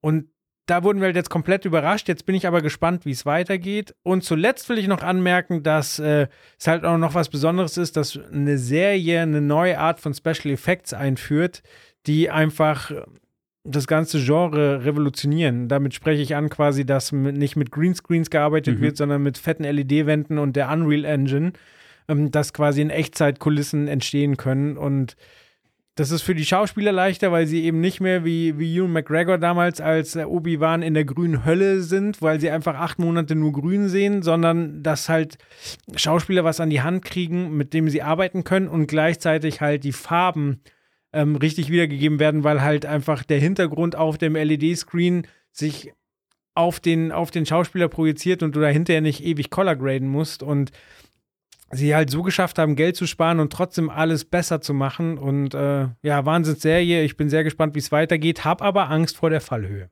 Hm. Du hast gerade schon angesprochen, Geld sparen und trotzdem alles besser machen. Das wäre so, als wenn wir Steve loswerden. Steve, wie sieht es denn bei dir eigentlich aus? Ähm, bei Star Wars und beim schöne, Mandalorian. Schöne Überleitung. Ich habe gedacht, du sagst jetzt ja, Geld sparen und alles besser machen. Jetzt sagt Steve nochmal denselben Part sagen, den Joel gerade schon gesagt hat. Denn im Grunde hat Joel ja alles äh, angesprochen, äh, was wichtig ist. Aber das äh, Interessante ist eben auch diese zwei diese zwei Welten, die äh, Mandalorian so ein bisschen aufmacht. Denn das eine ist ja eben dieses, äh, Joel hat das Schlagwort gesagt, dieses Mutige. Also ich weiß noch, wie die Gerüchte kamen, eine Realserie Star Wars und das soll kommen. Und dann hieß es so, ah, Mandalorian spielt da irgendwie eine Rolle. Man, da haben alle schon gesagt, oh, eine Boba Fett-Serie oder was. Und dann war es einfach ein Typ, von dem du noch nie gehört hast. So, und das einfach als die neue große fette Serie, das war mutig. Dann aber genau das äh, andere Ding zu machen, und da gehen wir dann immer mehr in äh, Staffel 2 hin, ohne eben zu spoilen, aber dann zu sagen, und jetzt zeigen wir euch aber fette Namen aus dem Franchise und der Welt und die kommen hier vor, die sind hier präsent und um die geht es hier. Das war ja das andere ebenso mutige oder revolutionäre. Jetzt mag man sagen, ja, wieso was ist daran mutig? Das ist ja dann äh, super leicht und easy einfach zu sagen, wir nehmen den, den Markennamen.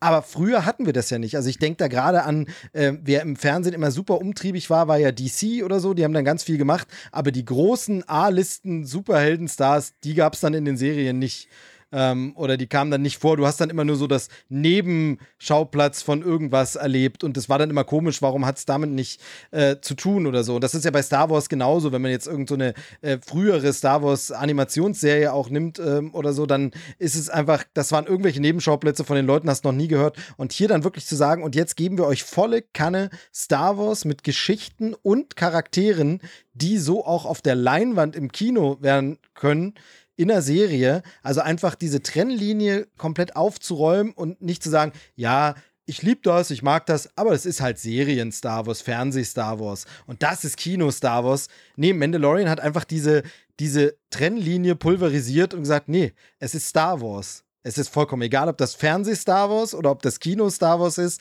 Das hier ist Star Wars. Und so fühlte sich Mandalorian richtig krass dann vor allem in Staffel 2 an. Und das äh, ist äh, stark ich bin ein bisschen, naja, skeptisch klingt schon so negativ, aber ich bin gespannt, wie sie das jetzt eben mit Boba Fett dann wirklich äh, in der, in der Serie, in seiner Serie hinbekommen, ob das da nochmal so gelingt, aber warum auch nicht? Mhm. Ja, das ist total schön, dass du gerade gesagt hast, es ist einfach Star Wars, weil man sieht im neuen Trailer, sieht man den Hangar in Jabba's Palast und den hat man erst, äh, den gibt es eine Erzählung in, äh, in einem Buch von äh, Ende der 90er. Aber das einzige andere Mal, dass man das gesehen hat, war in Battlefront 1. In dem Level ist es genauso aufgebaut, wie es jetzt im Trailer zu sehen ist. Und da haben wir wieder den Punkt, den du gerade angesprochen hast. Das ist einfach Star Wars. Und ich finde so, solche Kleinigkeiten einfach schön. Mhm. Wenn ihr euch den Trailer anguckt, Gibt es irgendwas Spezielles in diesem Trailer, was euch da sehr, sehr viel Lust drauf macht? Weil ich bin, wie gesagt, jetzt gerade so ein bisschen raus, äh, weil ich Star Wars äh, definitiv anders konsumiere, als ihr es gegebenenfalls äh, oder voraussichtlich tut. Ähm, Gibt es da irgendwelche Figuren, die euch extrem aufgefallen sind? Gibt es irgendwelche Ortschaften, die euch extrem aufgefallen sind? Äh, Chrissy, wie sieht es da bei dir aus? Ich glaube, das, was mir am meisten Bock macht, wenn ich den Trailer gucke, ist zum einen, dass es komplett reicht, um mich äh, wieder ganz vorne in den Hype-Train zu holen, aber ich nicht das Gefühl habe, dass ich zu viel sehe, was passiert. Also wir haben schon so oft über dieses Ding geredet, dass eigentlich das Schlimmste, was ein Trailer machen kann, ist dir das Gefühl geben, du weißt alles, was passieren wird. Das habe ich hier nicht. Es ist genau dieses, diese Vorfreude auf dieses Mysterium, weil du weil du eben weißt, was, was hat Mando 1 gemacht, was hat Mando 2 gemacht und was wird da noch kommen. Es wird ja jetzt eigentlich nur krasser. Du kriegst jetzt die, die äh, Boba Fett-Serie. Dann äh, wird es ja noch andere Serien geben. Es wird eine dritte Staffel von Mandalorian geben und so. Und so ein bisschen kriegt es, und das meine ich komplett positiv, diesen MCU-Vibe, dass alles jetzt so mehr ineinander greift und sowas. Und darauf habe ich richtig Bock. Also, ich meine, es war für mich halt wirklich ein Augenöffner, äh, Boba zu sehen in Mando 2. Aber ich glaube, das war nur der Anfang und das wird halt nur noch absurder. Und äh, zum anderen ich muss es einfach ansprechen, aber es ist auch so ein Star Wars-Ding. Der Sound hat bei mir wieder so reingekickt, als ich den Trailer gesehen habe. Und das war einfach Gänsehaut. Also, das ist wirklich, ich, ich weiß nicht, ist es das, was Steve meint, dieses, es ist halt Star Wars oder das, was Joel vorhin so schön zusammengefasst hat, aber es reichen diese kleinen Dinge aus, und es kickt einfach rein und du siehst den Trailer, du bist zu Hause und dieses fantastische Sounddesign in dem Trailer hat mich einfach schon wieder so richtig abgeholt und ich, keine Ahnung, ich kann es nicht anders sagen. Ich bin wirklich, wirklich gehypt und äh, freue mich eigentlich mehr auf Boba Fett als auf irgendwas, was sonst diese Woche passiert an Silvester.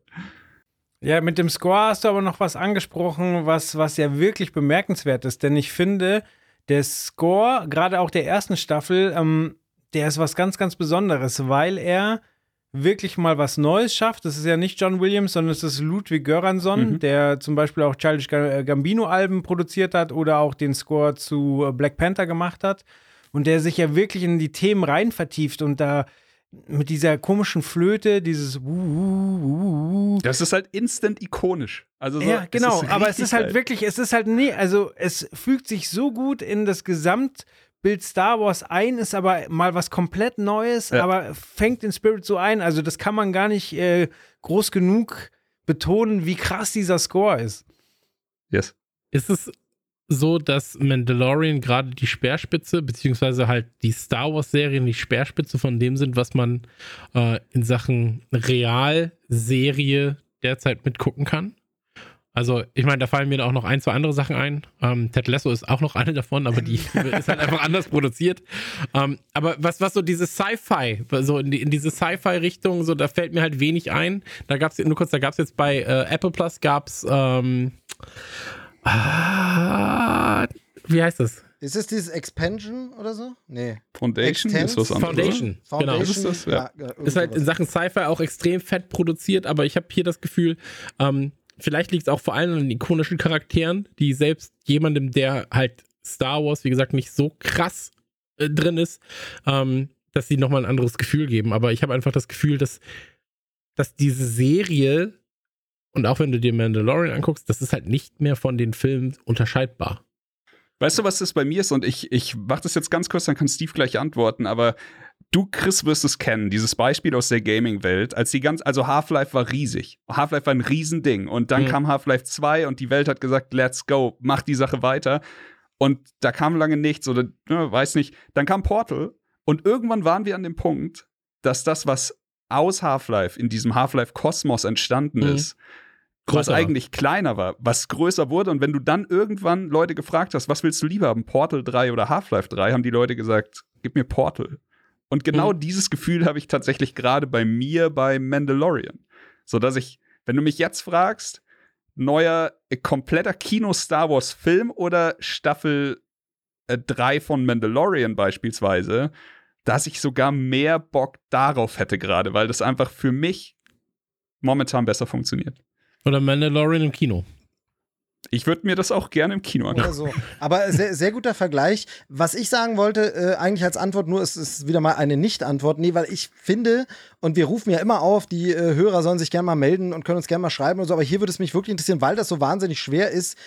es wäre hier herauszufinden, inwieweit wie die, weil du das gesagt hast mit dieser Speerspitze der Serien und Sachen und die man gucken kann das würde mich halt interessieren, wie ist denn das, wenn man gar nichts mit Star Wars am Hut hat und man guckt dann Mandalorian, ob das dann halt funktioniert. Und das kann ich, also diese Distanz kann ich einfach nicht anbieten und nicht sehen und kann es deshalb nicht objektiv bewerten und sagen, ja, das ist jetzt das Serien, also ähm, das muss ja nichts Schlimmes sein, aber es kann auch sein, dass ich Mandalorian nur deshalb so sehr mag, weil es, wie Joel schon gesagt hat, so sehr diese Essenz von Star Wars einfängt. Trotz allem, was es neu macht und anders macht, obwohl es eine ganz andere Musik ist, fängt diese Musik irgendwie die Essenz von Star Wars ein mhm. und die Stimmung und kriegt das irgendwie hin.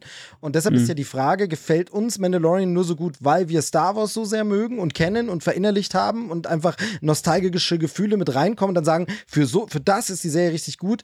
Es wäre halt hier interessant, und das meine ich, falls es unter den Hörern jemand gibt, man findet ja kaum noch jemand, das ist äh, das Schwere, was ich meinte, der gar nichts von Star Wars kennt, wäre halt super interessant, wie wirkt ein Mandalorian als Serie, für jemanden, der heute gute Serien kennt, der sagt, ich habe wirklich viele von diesen guten, teuren und aufwendigen Produktionen, die wir alle so lieben, gesehen, aber mit Star Wars kenne ich mich nicht aus und ich gucke jetzt Mandalorian, ob derjenige dann auch sagt, ja, ich kannte kein Star Wars vorher, aber ich muss neidlos anerkennen, was eine geile Serie. Das würde mich interessieren, aber ich kann es ehrlich nicht beantworten.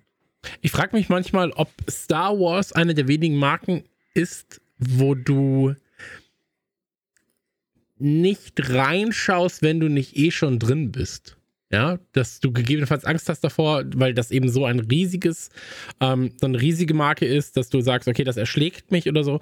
Ähm, ich glaube aber, dass so eine Serie dann ein ganz guter Einstieg sein kann, oder? Dass du sagst, okay, ich kann mir diese Serie jetzt anschauen, hab dann erstmal eine sehr leichten, einen leichten Zugang von 45 bis 60 Minuten, äh, vielleicht auch mal ein bisschen mehr und kann dann für mich immer noch entscheiden, will ich mich weiterhin mit diesem Universum beschäftigen. Ähm, da würde ich mir zum Beispiel, sowas würde ich mir zum Beispiel mal zu, zu Warhammer wünschen. Ja, Boah, das wäre halt krass. In, die, in diese Warhammer, in dieses Warhammer-Universum reinkommen könntest. Ähm, der Kriegshammer. Aber ansonsten, ich, ich glaube halt, dass beides so ein bisschen sich gegenseitig befruchtet. Ne? Also es ist wahrscheinlich so geil, weil es Star Wars ist, aber es ist auch eben deswegen so gut produziert, weil es Star Wars ist. Ähm, und du da halt natürlich auch nicht irgendwie sagen kannst, ja, wir produzieren jetzt für 3,60 Euro bei Oma Gerda im Hinterhof. So. Ähm, Joel, du möchtest noch kurz was abschließend sagen, habe ich das Gefühl? Ja, ähm, ich wollte nochmal zum, zum Trailer zurückkommen, weil er doch schon ein paar Fragen beantwortet, denn man hat ja im in der After-Credit-Scene von Mandalorian Staffel 2 gesehen, eben, dass äh, Boba den Fett von, äh, den, den Thron von Jabba the Hutt besteigt und eine Serie kommt. Und da war meine Frage dann so, ja, spielt das Ganze denn nur auf Mos Eisley? Also der, der Stadt, wo, wo äh, Jabba eben regiert, während, während bei Mandalorian ja quasi immer von ähm, Planet zu Planet gereist wird, wäre das ja schon so, so ein bisschen äh, einschnürend. Aber wir sehen ja jetzt hier schon, dass es quasi, äh, dass wir zwar auf Tatooine sind, aber dass äh, auch andere Städte bereist werden. Man sieht ihn zum Beispiel auch im Bagdad-Tank so und da macht das macht bei mir die Frage auf: So sehen wir Rückblenden, sehen wir quasi, wie er sich äh, aus dem Salak befreit, weil äh, das war ja unser letzter Stand vor mhm. Mandalorian, dass er quasi in, in das äh, Loch fällt und tausend Jahre verdaut werden soll. Man sieht auch schon, dass er in der Serie jetzt wesentlich weniger vernarbt aussieht als in Mandalorian. Also, das ist jetzt die Frage: Kriegen wir Rückblenden? Vielleicht so ein, so ein Start wie bei Lord of the Rings 2, wo du dann die, die Reise, vor, also wir starten quasi in den Fall, wie eben da mhm. von Gandalf, und dann sehen wir, dann bleibt die Kamera aber nicht bei den eigentlichen Protagonisten, sondern halt bei ihm, und dann sehen wir erstmal so ein 10 Minuten Ding wie. Oh, das wäre doch geil. Das wäre richtig geil. Ich muss da leider, leider, leider kurz einhaken, aber äh, Robert Chicken Star Wars ist ein Begriff. Ich liebe ja diesen ganzen, äh, da gibt es ja auch einen Riesenpart mit äh, Boba Fett im Salak und so. Das ist jetzt alles natürlich dann hinfällig, aber da gibt es auch wirklich äh, riesen äh, großartige Sketche davon. Also Robert Chicken Star Wars war eine Empfehlung irre. Und da Boba Fett, ja. Boba Fett kriegt da auch immer selbiges sehr viel weg. Ich muss übrigens sagen, wenn wir kurz über den Salak reden, ähm, da fand ich die Originalversion immer gruseliger als äh, die, die äh, nachbearbeitete, weil da ist ja dann noch so eine, so eine Fle fleischfressende Pflanze drin, die dann so nach ihm schnappt oder so. Ich fand immer dieses tiefe Loch mit tausend Zähnen einfach viel gruseliger. Äh, man muss dazu noch kurz sagen, das habe ich ja vorhin auch in meiner Zusammenfassung erwähnt.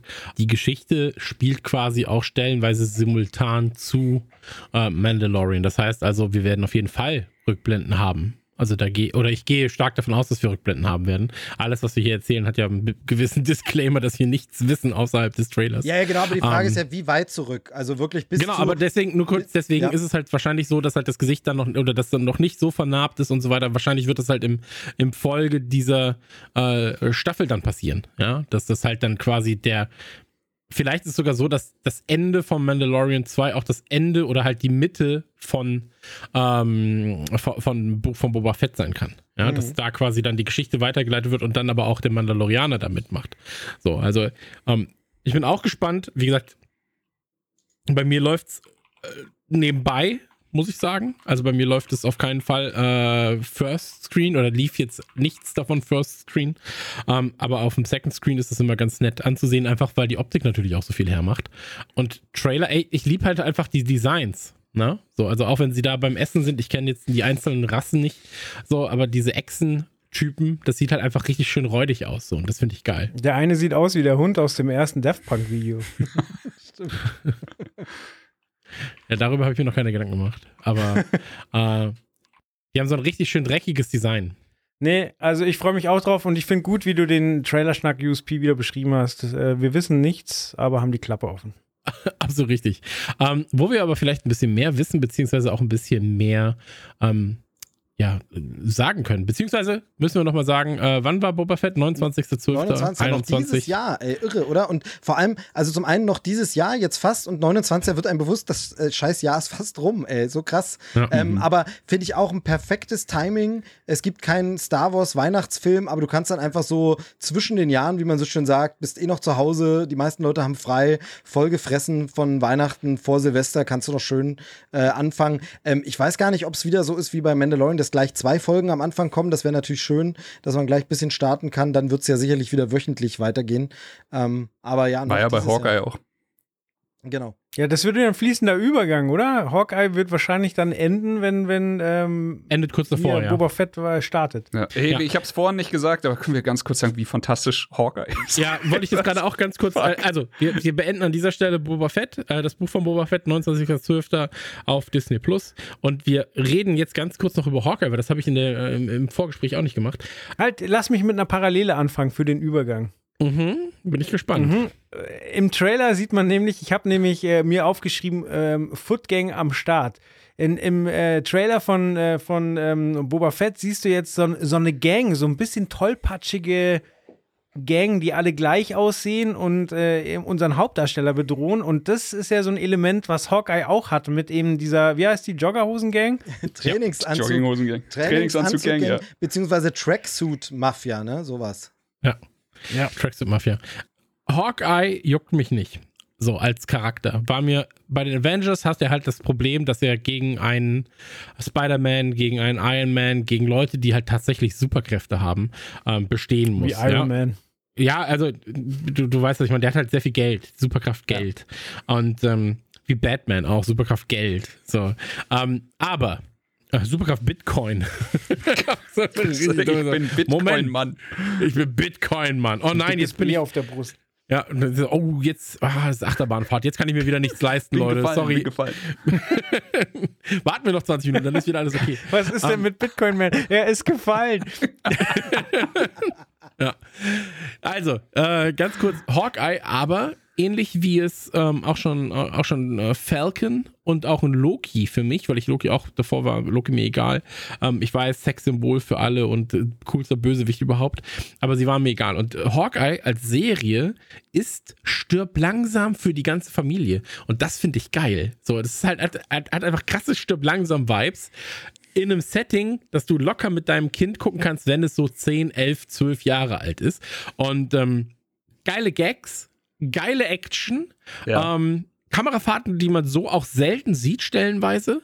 Und ähm, wirklich von vorne bis hinten habe ich sehr, sehr viel Spaß damit. Und Stand jetzt, möchte ich sagen, also nach äh, drei Folgen, die wir jetzt gerade haben, hinter Wonder Vision, aber auf jeden Fall bei mir vor Loki und vor äh, Falcon. Also so sehr begeistert mich das Ganze, weil aber auch der Charakter viel, viel mehr Raum bekommt, sich frei zu entfalten und weil es halt auch, man muss man das sagen, ich bin halt anfällig für so Familien. Äh, Komplett, Dings, ja. Bums, so, dann ist noch ein Hund dabei und ach, weiß ich nicht. Das ist alles, ich finde alles halt, ich finde es wirklich geil. Ich Ein Hund, Serie der Pizza geil. isst. Da ist ja auch noch Pizza dabei. Ja. Das kommt ja noch oben Ja. drauf. Der Vibe von der Serie ist halt absolut fantastisch. Und irgendwie war es halt, glaube ich, auch so, oder zumindest bei mir, dass ich hier nicht wusste, was ich krieg. Bei Loki wusste ich, das wird, das wird wie für mich gemacht. Ich wusste, äh, dass WandaVision super abgefahren wird, wurde es ja dann auch und absolut äh, fantastisch. Und bei hier Falcon und The Winter Soldier, da kriegen wir Action. Hier dachte ich so, ist es so ein Weihnachtsfamiliending, aber es würde ja dann auch nicht reinpassen, wenn das alles wäre. Aber du hast das fantastisch auf den Punkt gebracht, habe ich davor noch nie drüber nachgedacht. Das stirbt langsam für die ganze Familie. Das hat eigentlich alles, was es ist. Und es macht mich auch einfach nur glücklich, endlich äh, Zeit mit ihm und also Screentime mit ihm zu verbringen. Denn er ist einfach scheiße witzig, er hat was auf dem Kasten. Ich finde äh, den, den Female Sidekick fantastisch, den er zur Seite gekriegt hat. Und die Story super spannend. Und ich bin entweder am Lachen oder, oder man, man erwischt sich selber so ein bisschen beim Raunen, wenn man eben, wie Chris schon sagte, sagt so, heilige Scheiße, das war eine abgefahrene Kamerafahrt. Die Szene war jetzt aber richtig gut umgesetzt. Hier, äh, wir sprechen natürlich von dem äh, Bogenschießen aus dem Auto raus und äh, sehr viel Zeit ohne sichtbaren Schnitt und einfach Verfolgungsjagd plus abgefahrene Bogen. Fun, äh, war ja auch sehr viel Spaß dabei mit den verschiedenen Pfeilspitzen, die sie nicht einschätzen konnte oder sowas. Also es war einfach fantastisch gemacht und ich habe wirklich, wirklich äh, Bock jetzt auch, die Serie auch fertig zu gucken. Aber ja, wie du schon sagst, es geht dann Hand in Hand wahrscheinlich gleich rüber zu, zur nächsten Serie und Disney liefert einfach so krass ab auf allen Bereichen. man, man muss ja dazu sagen, und bei den Comics ist es ja auch so, dass, ähm, wie soll ich sagen, es, es ist ja gerade die Zeit der Übergabe, so ein bisschen, ja, von Dreier zu Vierer Phase und so weiter und so fort. Und ähm, Captain America ist jetzt äh, Falcon, Falcon ist Captain America und so weiter und so fort. Und hier wird ja offenkundig auch damit gespielt, dass sie halt der neue Hawkeye werden wird. So, dass er quasi am Ende dann irgendwie alles an den Nagel hängt. Ähm, Finde ich aber geil. Finde ich super. Mhm. Ähm, sie passt wenn das auch die Schauspielerin sein sollte, die dann in gegebenenfalls Filmen vorkommt und so weiter und so fort, ähm, passt perfekt, wirklich. Also es ist so Ich hoff's. gut gecastet wieder. Ich hoffe es, ja. Und ähm, es macht einfach so viel Spaß, weil das alles auch so, da ist so ein bisschen Geheimniskrämerei dabei, ist so ein bisschen Krimi, ist so ein bisschen Heist-Movie auch noch am Start. Ähm, dann hast, ich muss äh, relativ häufig an Gentleman denken oder generell an, an ähm, Filme Ritchie dieser Filme, Machart? Guy Ritchie-Filme. Ähm, Durch und die, das durch ist nicht die das Gangster, Schlechteste. ne? Die Genau. Gangster sind so ein bisschen, das ist, könnte aus einem Guy Ritchie-Film sein, ja. ja. Genau, Ja. und ähm, das, das, das ist nicht das Schlechteste, wenn man diese ähm, Assoziationen damit hat. Und ähm, ich kann es wirklich nur jedem empfehlen. Ich finde, die Folgen haben mich überrascht, dass die so lang sind, weil die ja doch stellenweise dann 40 Minuten gehen, 43 Minuten gehen. Aber bisher, ich kann mich da, ich kann mich da nicht beschweren. Ich habe wirklich mit jeder Folge Spaß gehabt. Und ähm, Hawkeye beim LARP ist, glaube ich, eines der, also wirklich, Ja. wie geil diese Sequenz alleine ist, wenn der Typ diese Schwertkampf-Sounds macht. Pling, pling, pling. Das, ist- ich habe das gesehen und war so, ey, das muss ich mir nochmal angucken. Das ist einfach so funny. Ja, aber wie vor allem, also da, da muss man auch mal sagen, ich wollte eigentlich gar nicht mehr so viel sagen, aber jetzt hast du die Szene nochmal angesprochen, wie liebevoll das auch ist. Also dieses Augenzwinkern und sich drüber lustig zu machen, ohne es zu verarschen. Das Ja. finde ich ja dieses wirklich Ja, schön, so, so. Comic- und Nerdkultur wirklich, im Englischen sagt man so, zu embracen, ne? Also so wirklich zu sagen, Hm. nee, wir lachen da nicht von oben drüber, wir lachen mit euch mit. Wir wissen, dass wir Comic-Fans, wir, äh, was auch immer für Fantasy-Fans, alle manchmal ein bisschen schräg und komisch sind und jemand wie Hawkeye, der hier Serious Business macht, der lacht über uns, aber am Ende haben wir das Herz am richtigen Fleck und es ist eigentlich ein Sch und das war so ein warmer, toller Moment, wie das Ganze auch aufgelöst wurde. Also spätestens da, wenn es nicht vorher schon passiert wäre, hätte mich die Serie gehabt, wo ich einfach sage, ja, genau das, also es, es passt einfach alles. Pling. Ich- Joel. Ich war sehr überrascht, wie grumpy Hawkeye ist. Der ist mir in den Filmen nie so als grumpy hängen geblieben, aber er ist schon so ein bisschen der, der, der Grinch, so ein bisschen der alte Mann, der auf nichts Ja, aber- Bock hat. Weil er aber, weil er aber auch äh, untergeht in dieser, in, in, in dieser, in diesem Sammelsurium an Charakteren. Ja, Ja, da ist er halt einfach noch der Normalste. Und aber So. mit diesem Grumpy, ja, wir können, man kann Endgame und so schon spoilen, ne? Eigentlich. Ja klar, Also, ja genau. Also man muss ja dazu sagen, das kommt, hat ja Gründe. Ja, so, ein seine Grund komplette dazu, Familie war reicht ja. ausgelöscht. genau, So. genau. Ähm, und Also- deswegen ist es halt so, dass er da jetzt gerade nicht die, nicht, nicht frohen Mutes ich- rumläuft. Oh, ein Punkt muss ich noch ansprechen, was ich ja übrigens total liebe und super finde. Das ist ein Mini-Spoiler für die Serie. Aber finde ich ja auch die Beziehung zu seiner Frau und die Telefonate, die sie führen und wie die zusammen sind, weil das auch so ein wunderbar geiler Bruch zu diesem Klischee-Ding ist. Du hast ganz oft in diesen Filmen oder Serien dieses, das so, also ganz extrem, da war es ja die Comedy ist True Lies, die Frau weiß gar nicht, dass der Mann so einen Job macht, der gefährlich ist und so.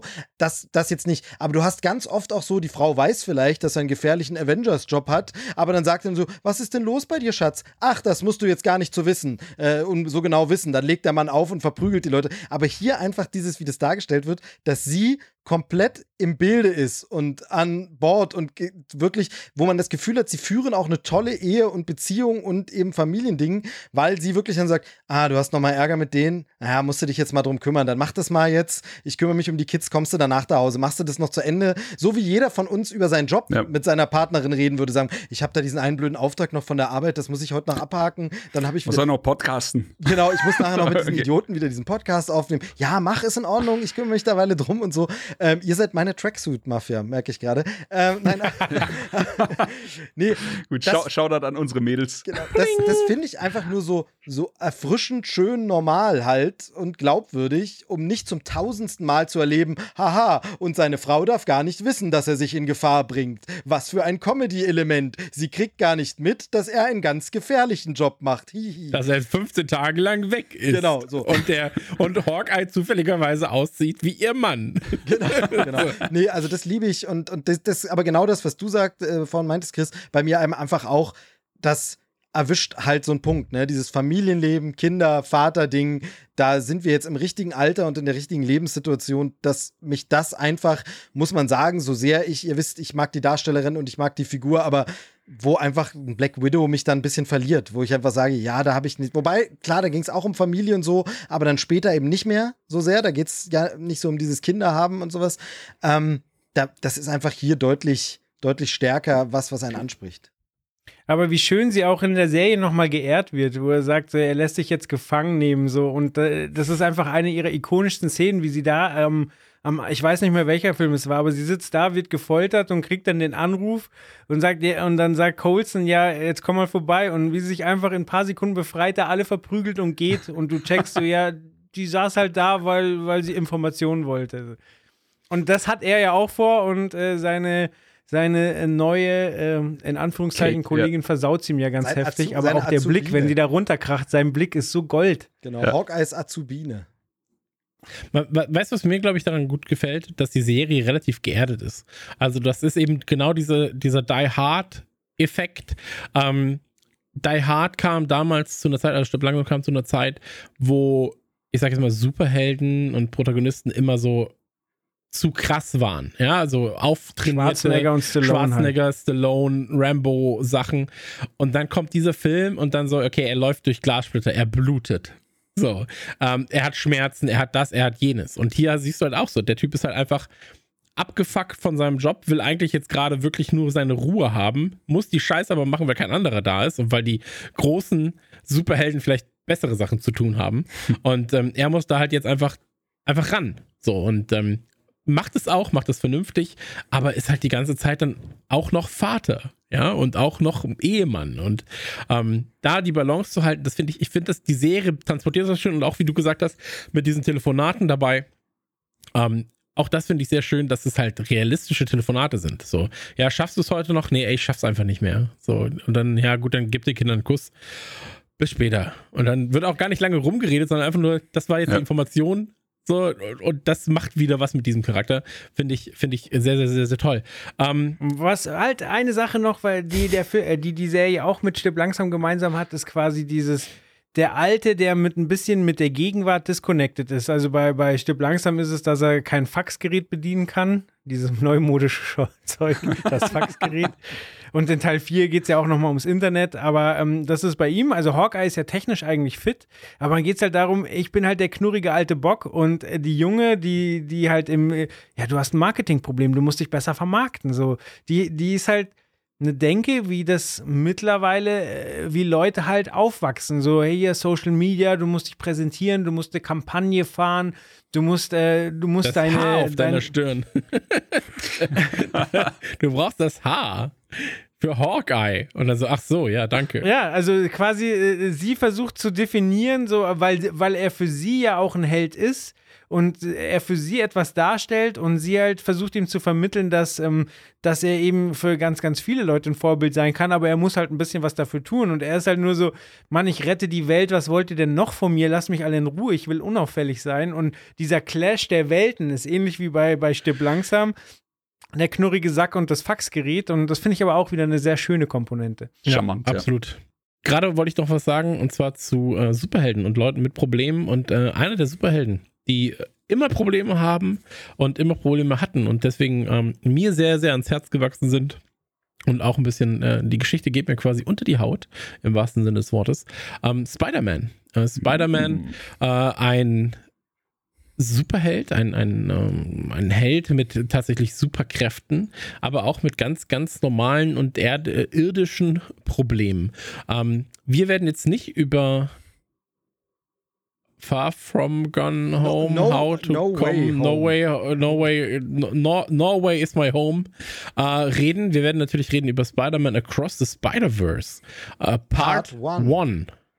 Und ähm, da gab es jetzt den First Look Teaser, Schrägstrich Trailer, 2 Minuten 29 ist das Ganze lang und basiert, beziehungsweise ist natürlich so der, der, das Prequel, äh, Sequel, was auch immer das dann am Ende sein wird, zu Into the Spider-Verse.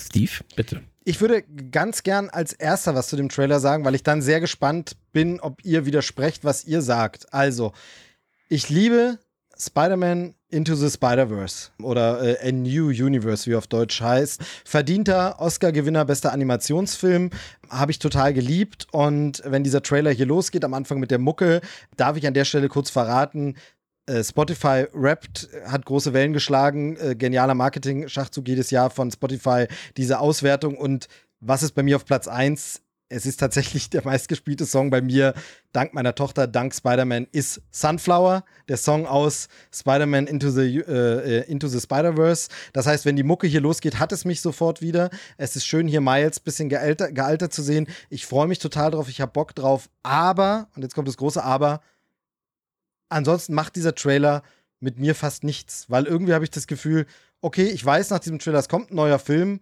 aber irgendwie ich bin dadurch nicht gehypt, ich bin dadurch nicht irgendwie, das ist nicht schlimm. Das kann ja der Film dann auch nur einholen noch, aber alles, was dann zu sehen ist, ist so wie, ja, okay, es geht halt wieder durch verschiedene Universen. Okay, da scheint viel Action zu passieren. Animationsstil ist so uns älter geworden, okay. Aber dann macht er mit mir gar nichts, dieser Trailer. Wie gesagt, ist nicht schlimm, ich freue mich trotzdem auf den Film, aber der Trailer hat mich seltsamerweise irgendwie nicht abgeholt. So, jetzt dürft okay, ihr entgegnen. Ohne, ohne den letzten Satz hätte ich jetzt gesagt, das klingt ja gar nicht negativ. Jetzt hast du gesagt, der hat dich nicht abgeholt. Also es ist schon äh, vielleicht ein bisschen negativ äh, auszu Dem Trailer äh, gegenüber, genau. genau. Ja, klar. Ähm, ja, ich glaube, du hast es selber schon gesagt, es ist ja ein Teaser-Trailer. Ne? Also ich meine, das ist nur ein, schau mal, es gibt uns, schau mal, wir sind in der Produktion, Entwicklung, was auch immer.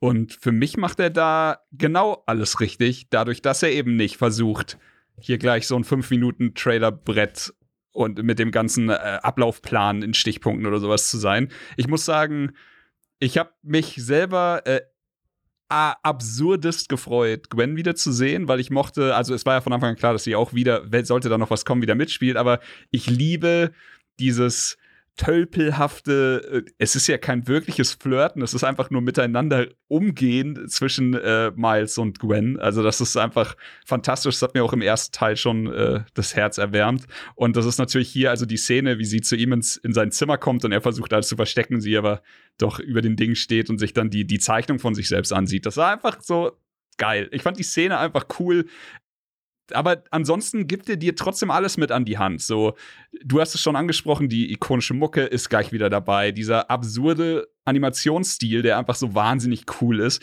Hätte es Arcane nicht gegeben, würde ich immer noch sagen, Spider-Man also Into the Spider-Verse war das krasseste, was ich in der letzten Zeit gesehen habe, was das angeht, das mutigste. Jetzt äh, teilen die sich halt einfach das Treppchen.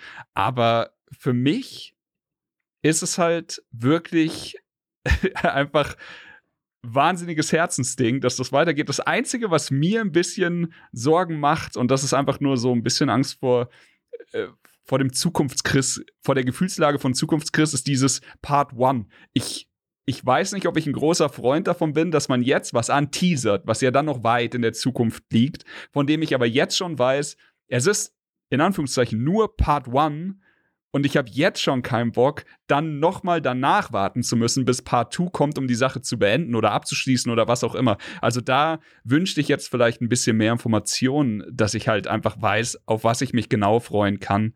Aber ansonsten fand ich alles eigentlich ziemlich geil. Hm, ich sehe das tatsächlich ein bisschen gemischt. Also ich freue mich drauf, äh, dass es was Neues gibt so, weil äh, der erste Teil tatsächlich mit zum Besten gehört, was man überhaupt bei Spider-Man gucken kann. Ähm, dann ist es so, dass ich mich sehr, sehr freue darüber, dass äh, auch Gwen wieder zurück ist, die ich als Charakter sehr, sehr mag und die eigentlich eine eigene F Serie, eigene Filmreihe vielleicht sogar verdient hätte. Ja. Ähm, ich freue mich. Ist, glaube ich, auch mal gemunkelt worden, dass da eventuell auch mal was kommt. Also Comics gibt es ja eh schon. Nee, aber so, auch als ich Film. Das, ich, ja. ich weiß, ich weiß, aber ich finde das das Charakterdesign von ihr halt einfach auch richtig, richtig nice. Der Anzug ist halt unfassbar. So. Ja. Ähm, und was ich auch sagen muss, ist, dass ähm, ähnlich wie bei Steve äh, ist es so, dass ich gar nicht krass hyped bin.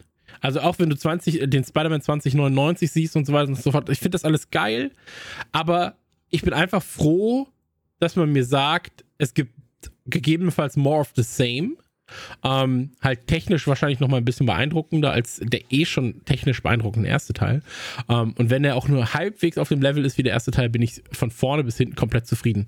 Und ähm, mir hätte auch am Ende dieser, dieser Durchgang, wo er so durch diese Dimensionen äh, gleitet und so weiter und so fort, ähm, und dann irgendwie in Indien, der, der äh, von 2099 auftaucht, ähm, das hätte mir schon gereicht, eigentlich. Ja, also einfach nur zu sehen, es gibt was, das ist da und wir arbeiten dran. Viel Spaß mit dem eigentlichen Spider-Man-Film von 2021.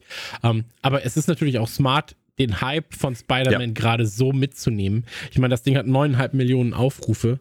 Ähm, die Leute haben halt einfach Bock auf Spider-Man. Und bei Spider-Man habe ich ja auch schon gesagt, ähm, ich glaube, dass Spider-Man je nach Corona-Lage der erfolgreichste Film des Jahrtausends werden kann. Der erfolgreichste Fil Kinofilm auch des Jahrtausends werden kann.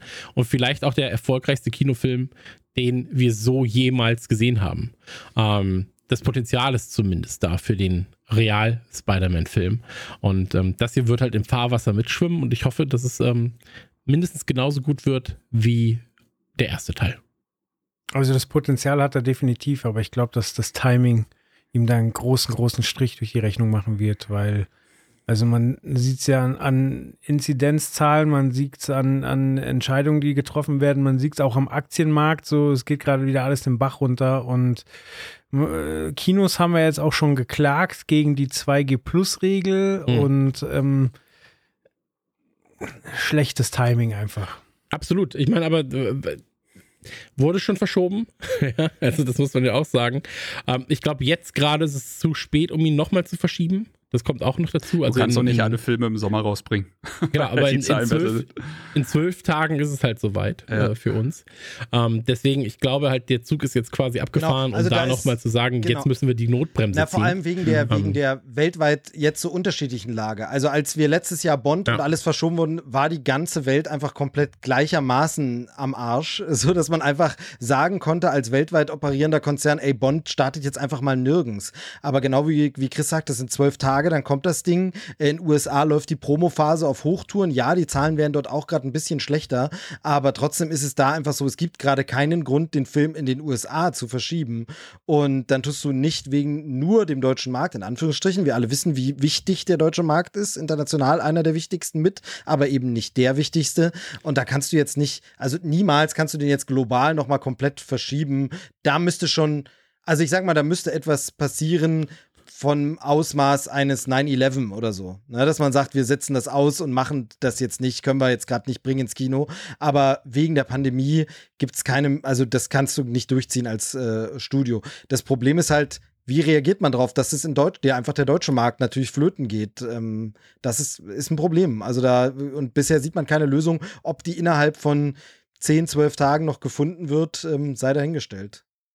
Naja, es ist ja jetzt gerade so, dass halt quasi alle Kinos freigemacht werden für Spider-Man. So, also dass halt, dass du sagst, okay, wir fahren immer nur diese Maximalauslastung, gerade hier in Bayern. Ähm, und dafür läuft es halt in noch mehr Sälen, so zu noch mehr Uhrzeiten. Ähm, aber da müssen wir, glaube ich, einfach mal abwarten, gucken, was passiert. Also mehr wird da jetzt gerade gar nicht gar, gar nicht möglich sein. Aber das hat ja jetzt auch gar nicht mit, mit Spider-Verse dann genau, am Ende mal, was äh, damit zu tun. eben eine inhaltliche Frage stellen zu dem Ganzen. Ähm, wir haben jetzt also äh, no Way Home. Spider-Verse ist ja da, äh, dann in Spider-Verse, ja doch, im Grunde ist ein Spider-Verse confirmed, ja. Ähm, oh Gott, ich rede schon dieses Englisch. Naja, also wir wissen mittlerweile durch Trailer und Promomaterial, ähm, für Leute, die das nicht wissen wollen, gehe ich da jetzt nicht ins Detail, aber das Spider-Verse ist da äh, auch bestätigt. Hier hatten wir schon. Du meinst ein Multiversum. Ein Multiversum, genau. Ähm, aber ich nenne es deshalb ein Spider-Verse, weil es kommen andere Charaktere, die mit Spider-Man zu tun haben, aus anderen Dimensionen. Deshalb ist es ja nicht nur ein Multiversum, ähm, sondern, aber egal. Ähm, wir hatten den Into the Spider-Verse und wir haben jetzt ein Across the Spider-Verse. Ist euch das nicht manchmal ein bisschen zu viel Versigkeit? um das jetzt mal so zu nennen. Ähm, weil mir gibt es ja dann oft so, ich liebe diesen Miles, ich liebe diese Gwen, ich würde sie gerne in einem tollen Abenteuer zusammen erleben. Aber muss ich jetzt wieder durch die verschiedenen Universen und Spider-Variationen? Also, äh, Spider-Verse im Comic war ja cool, weil es nach jahrzehntelanger Spider-Man-Geschichte plötzlich die Kulmination von allem war. Plötzlich kommen die alle zusammen, treffen sich die verschiedenen Charaktere, Versionen und sie alle sind da. Ähm, aber wenn das, wenn jede Geschichte von diesem Animations-Miles Morales immer eine Spider-Verse-Geschichte ist, ist vielleicht auch ein bisschen schade, oder? Naja, dann könntest du genauso sagen, wenn keine der Geschichten eine Animationsserie äh, in Spider-Verse ist, ist es auch schade. Also ich glaube halt, so eine Mischung ähm, wird halt schwierig zu finden sein, ja, weil jetzt hast du halt diese Tür aufgebrochen und ähm, alles jetzt wäre halt eine Verkleinerung des, mhm. des Kosmos. So, und ähm, ich glaube, das ist halt das, was dann der Mainstream, wo sie halt sagen, ja, aber ich hatte ja beim ersten Film hatte ich sieben Spider-Man und jetzt habe ich einen so, das ist schon ein bisschen lame. Ja. Ähm, und deswegen glaube ich, dass das halt so, diese Tür ist offen, Und da strömt jetzt einfach weiter alles rein. Und ähm, prinzipiell, ey, ich kann nicht genug Spider-Man kriegen. So, ich freue mich, dass es halt jetzt Animationsfilm gibt. Äh, ich freue mich, dass der, dass der Film kommt. Ich habe unfassbar Bock drauf, äh, zu sehen, wie sie auch die alten Kostüme nochmal verändert haben. Und ähm, ich, ich, ich kann da nicht genug von haben aktuell. Und ähm, der Film kommt jetzt angeblich, ja, das ist jetzt der Release-Termin für jetzt aktuell 7. Oktober 2022. Das heißt, wir haben noch fast ein Jahr, ähm, wenn es sich nicht nochmal verschiebt, wenn nicht nochmal was passiert. Und was mich vor allem freut, ist, dass ich das Gefühl habe, dass Sony jetzt langsam verstanden hat, wie man mit Spider-Man umgehen ja, muss. Amen. Dass Spider-Man als Charakter ein bisschen anders funktioniert als viele andere Superhelden. Ähm, und dass man mit dem aber auch mehr Unfug treiben kann, mehr ausprobieren kann, auch mal vielleicht in die falsche Richtung laufen soll, ja, um zu verstehen, wie das alles funktioniert. Aber gerade Spider-Man ist durch diese Offenheit des Charakters halt auch dazu prädestiniert, ähm, solche Geschichten zu erzählen. Ja, weil, weil er halt das Ganze aus einer, in dem Fall von Miles Morales jetzt auch noch kindlichen, jugendlichen Sicht dann erzählt. Während du, wenn du das jetzt mit Iron Man hättest, dann hättest du einen gestandenen Mann, der andere Probleme auf einmal hätte, damit in der Zeit zu reisen, weil er ein Kind hat, weil er eine Frau hat, weil er das hat. Und bei Miles ist es jetzt so, ja, lass das mal machen. So, ich finde das schon aufregend und deswegen wird es jetzt getan. So. Ähm, und da hast du halt keine Weißt du, wenn Hawkeye jetzt durch die Zeit reisen würde, ja, im Multiverse, dann würdest du halt wissen, der hat eine Familie, der hat, ja. der hat das, der hat das, der hat Verpflichtungen. Und deswegen wärst du immer so mit so einem Ballast noch bei dieser Zeitreise. Wird er es schaffen? Und hier ist es einfach so, ey, der ist da mit seinen Leuten zusammen und dann ist doch cool. Lass sie doch einfach mal ein Abenteuer leben. Mit 16 mhm. durch die Dimensionen reisen. So. Ähm, Joel, du hast gerade, du hast gerade lieb aufgezeigt. Da möchte ich dich natürlich dran nehmen. Ja, mir gehen gerade so viele, so viele Fragen durch den Kopf. Ähm, Gab es denn in der, in der Comic-Welt, äh, gibt es Events, gibt es Szenarien, wo diese, wo es gute Gründe gibt, diese, diese Multiversen auch wieder zu schließen? Weil also es ist ja schon ganz oft passiert ähm, in der Flash-Serie, bei, bei Fringe, ähm, dass Multiversen aufgemacht werden und es birgt halt immer die Gefahr, dass alles, was passiert, egal ist. Weil, also jetzt nehmen wir mal so ein Iron Man stirbt, so in irgendeinem Multiversum gibt es ihn sicher noch. So, wenn er jetzt einfach so zurückkommen würde, dann wäre ja sein Tod nichts Emotionales mehr. So, das würde dich nicht mehr so zum Weinen bringen, wie es das vielleicht ursprünglich gemacht hat. Und wenn er einfach nicht zurückkommt, dann kann es diese emotionale äh, Geschichte aber immer wieder äh, auslösen. Aber das ist ja das, was ich gerade meinte. Deswegen frage ich mich, also, gibt es einen Weg zurück? Das, das, ist ja das, was ich meinte vorhin, auch jetzt ein bisschen natürlich um die Ecke gedacht. Wenn du es einmal aufgemacht hast, kannst du nicht mehr zurück. Und ähm, diese Multiversen-Sache ist ja immer da. Ja, also du musst sie ja aktiv quasi betreten, sag ich jetzt mal, dass du sagst, okay, ich, ich reise jetzt in ein anderes Multiversum, aber im Prinzip passiert das ja parallel. Das sind ja einfach nur parallel laufende Zeitstränge, die sowieso da sind und die du dann gegebenenfalls besuchst. So, das heißt, du kannst mhm. es nicht schließen, du kannst vielleicht da die Tür zumachen, aber es ist ja trotzdem da und ähm, ich glaube, dass es ich, ich glaube tatsächlich für so eine Animationsserie ist das die smart, der smarteste Umgang mit Multiversen, wenn du sie so umschiffst und, und behandelst, wie es eben Spider-Man in dem Fall tut. Ähm, wie gesagt, die erste, ich, das, das war ja auch meine einzige Kritik, die ich damals hatte, dass ich glaube, gerade Kids, an die sich auch so ein Film richtet, für die ist das ein bisschen komplex zu verstehen ja, mit den Multiversen und so weiter und so fort, äh, Stränge, die zeitgleich laufen. Ähm, mittlerweile ist es aber so, dass sich natürlich auch zu, zum alten Spider-Man-Film, wann kam der vor drei Jahren, glaube ich? Da hat sich mittlerweile so viel getan, was diese Comic-Kultur im Mainstream angeht. Von ähm, vom Avengers-Film über, über Loki und so weiter und so fort. Dass du sowas gar nicht mehr zwingend noch erklären musst. Die Leute, die das jetzt gucken, die werden das sowieso drauf haben. Die werden das sowieso verstehen. Und ja, es wird halt trotzdem wahrscheinlich noch ein, zwei Mal erklärt. Genauso wie es bei Loki in der ersten Folge 22 Mal gesagt wurde, warum das jetzt so ist. Achtung, Achtung, ich erkläre es dir nochmal und nochmal. Und als geneigter Comicleser sitzt du da und bist so, ja, okay, ich habe das vor 20 Jahren verstanden. Aber es ist einfach nötig. Jetzt. Es ist einfach genau, nötig. aber es ist einfach nötig. Und ich glaube halt, dass da der erste Teil sehr gute Dienste geleistet hat, um das zu öffnen. Und ich bin gespannt, welchen Wahnsinn man sich jetzt einfallen lassen kann. Ähm, du siehst ja hier schon wie einfach alles komplett right geht. Also der Kampf von 2099 und äh, Miles Morales ist halt, ist halt der Wahnsinn auf diesem fahrenden Zug in dem Stil. Das sieht halt einfach nur krank aus. So. Und ähm, ich glaube halt, wie gesagt, wenn du das, du hast das Multiversum jetzt aufgemacht oder hier in dem Fall das Spider-Verse aufgemacht und du kannst es jetzt gerade auch nicht mehr vernünftig schließen. Und wenn, dann machst du nur die Tür zu, aber der, du wirst diese Parallelwelt trotzdem nicht vernichten können.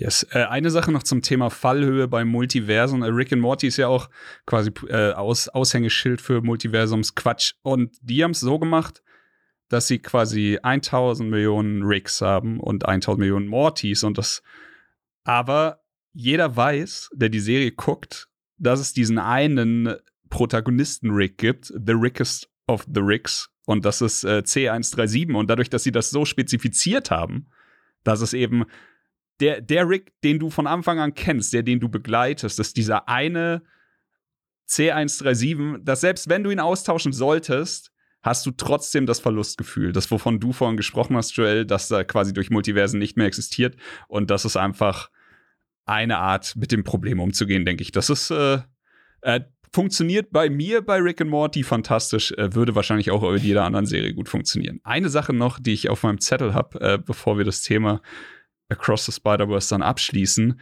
Ähm, äh, ich hatte heute so einen mindblown Moment, als ich ein bisschen über äh, die, die Stimmen hinter Across the Spider-Verse gelesen habe. Denn es gibt eine Sache, die haben äh, Spider-Verse und auch Hawkeye, worüber wir vorhin geredet haben und worüber wir letztens geredet haben, Arcane gemeinsam.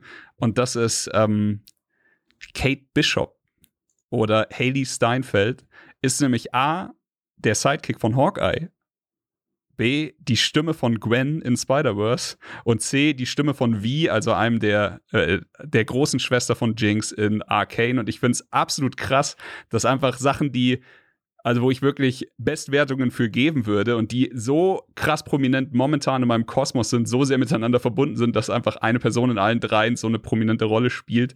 Und äh, in Hawkeye ist sie mir natürlich dann äh, als, als Mensch aufgefallen, als was ist das eigentlich für eine arschcoole Socke und dann geguckt, was sie noch gemacht hat. Ach, Halsmaul in Arcane, ach, Halsmaul spielt auch in, äh, ist die Stimme von Gwen in, in Spider-Verse. Das fand ich absurd. Genau, an, an der Stelle ja. nochmal habe ich schon ein paar Mal gesagt, ähm, wer ihn nicht geguckt hat, weil er dem Transformers-Franchise abgeschworen hat, ähm, unbedingt mal anschauen, Bumblebee. Da spielt sie ja auch die äh, Hauptrolle und äh, ist ein ganz toller Film, nicht zu vergleichen mit dem anderen Transformers Mist. Ähm, auch wenn es ein bisschen in diesem Universum spielen soll, kann man den komplett unabhängig davon gucken.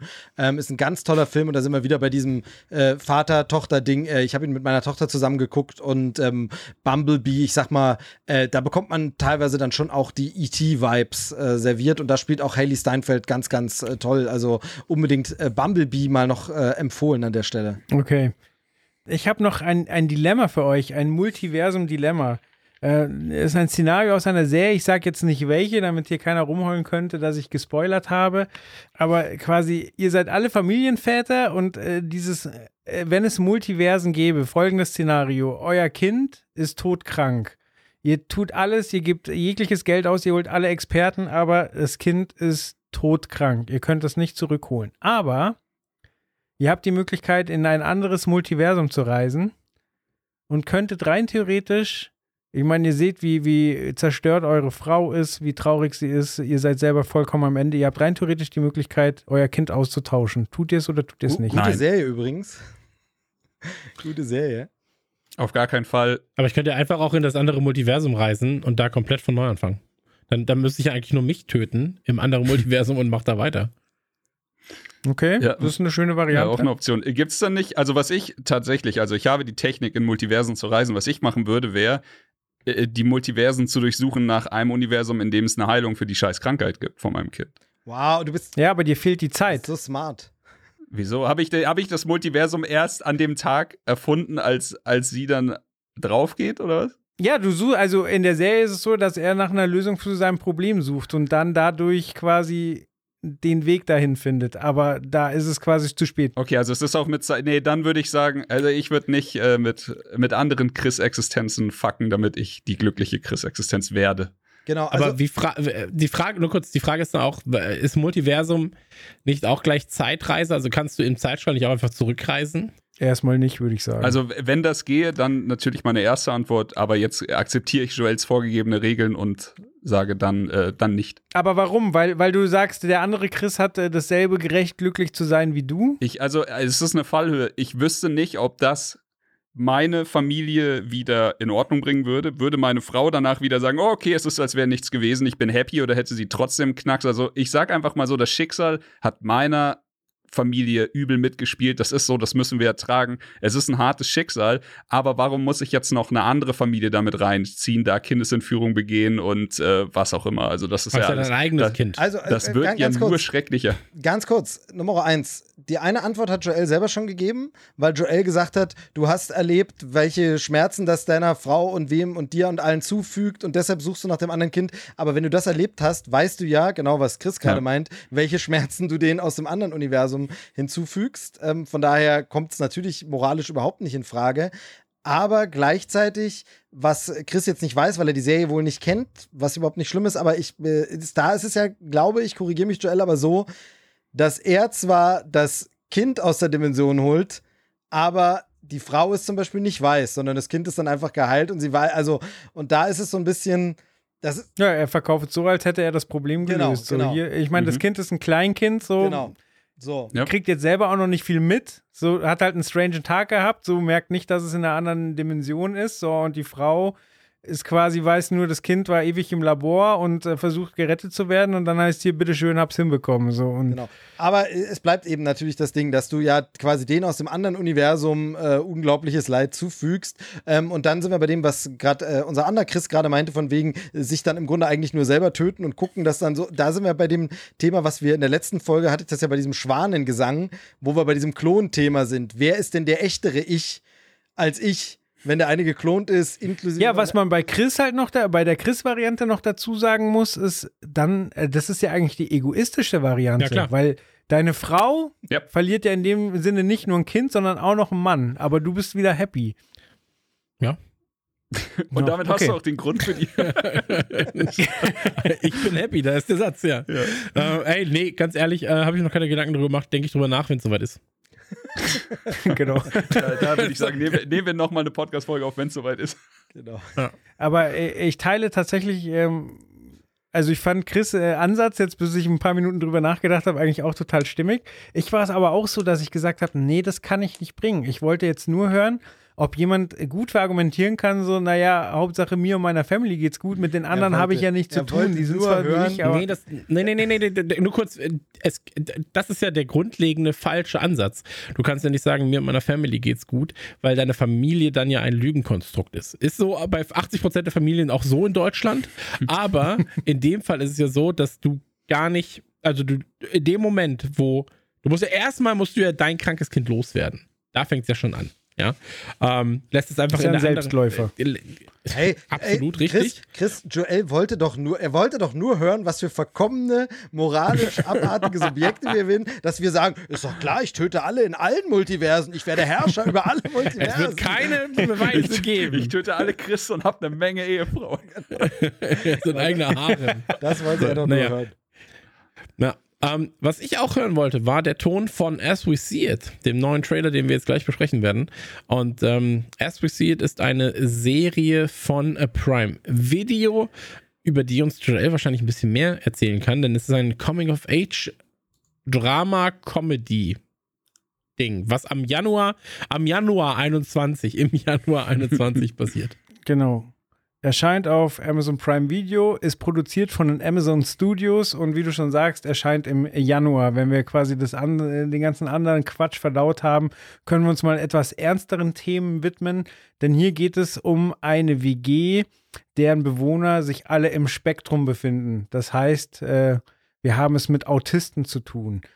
Und ja, da ist es nun mal so, dass die häufig Inselbegabung haben, aber auch genauso häufig ähm, Probleme haben, sich mit den einfachsten sozialen Strukturen zurechtzufinden.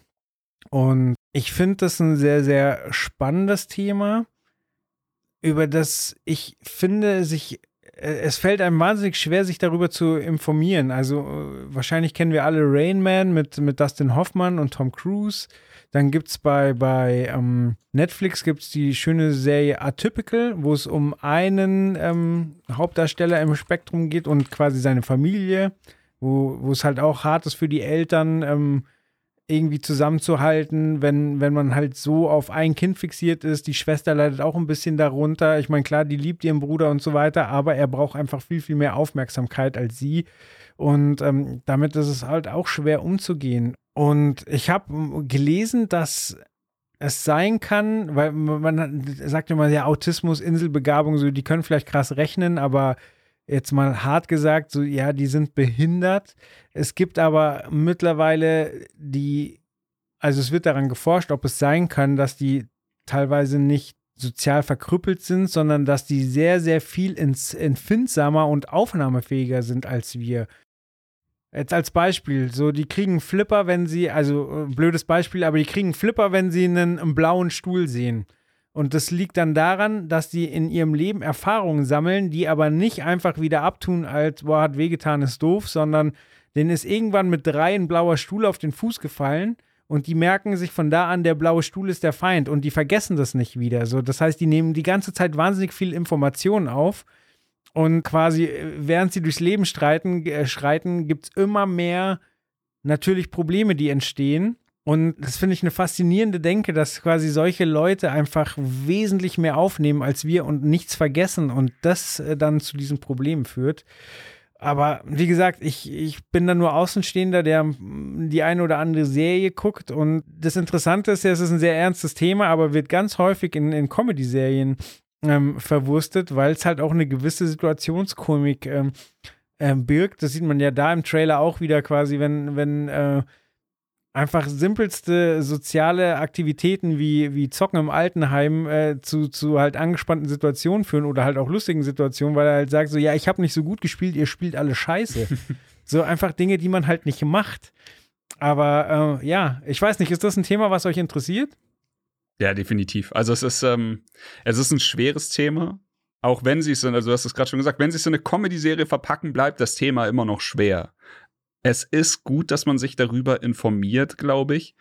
Ähm, was, was ich absurd finde, der erste Gedanke, den ich hatte, als ich die, den Trailer das erste Mal gesehen habe, war, dass das jetzt so, wenn man überhaupt nicht drüber nachdenkt, das Paradebeispiel ist für die alten weißen Männer, die da sitzen und sowieso schon die ganze Zeit nörgeln über die verweichlichte Generation von heute und die dann einfach Sachen sagen wie, ja, das ist ja wieder, da finden sie wieder ganz fancy äh, Namen für irgendwelche Ausreden dafür, dass ihnen die Welt irgendwie nicht passt und sie sollen sich das erstmal äh, schön äh, in, in, die harte Schule des Lebens gehen und was auch immer, weil du siehst halt, wenn, also wirklich, wenn du nicht weißt, was da dahinter steckt, dann ist da irgendjemand, der Angst davor hat, rauszugehen und irgendjemand, der Angst vor zwischenmenschlichen Kontakten hat und pipapo.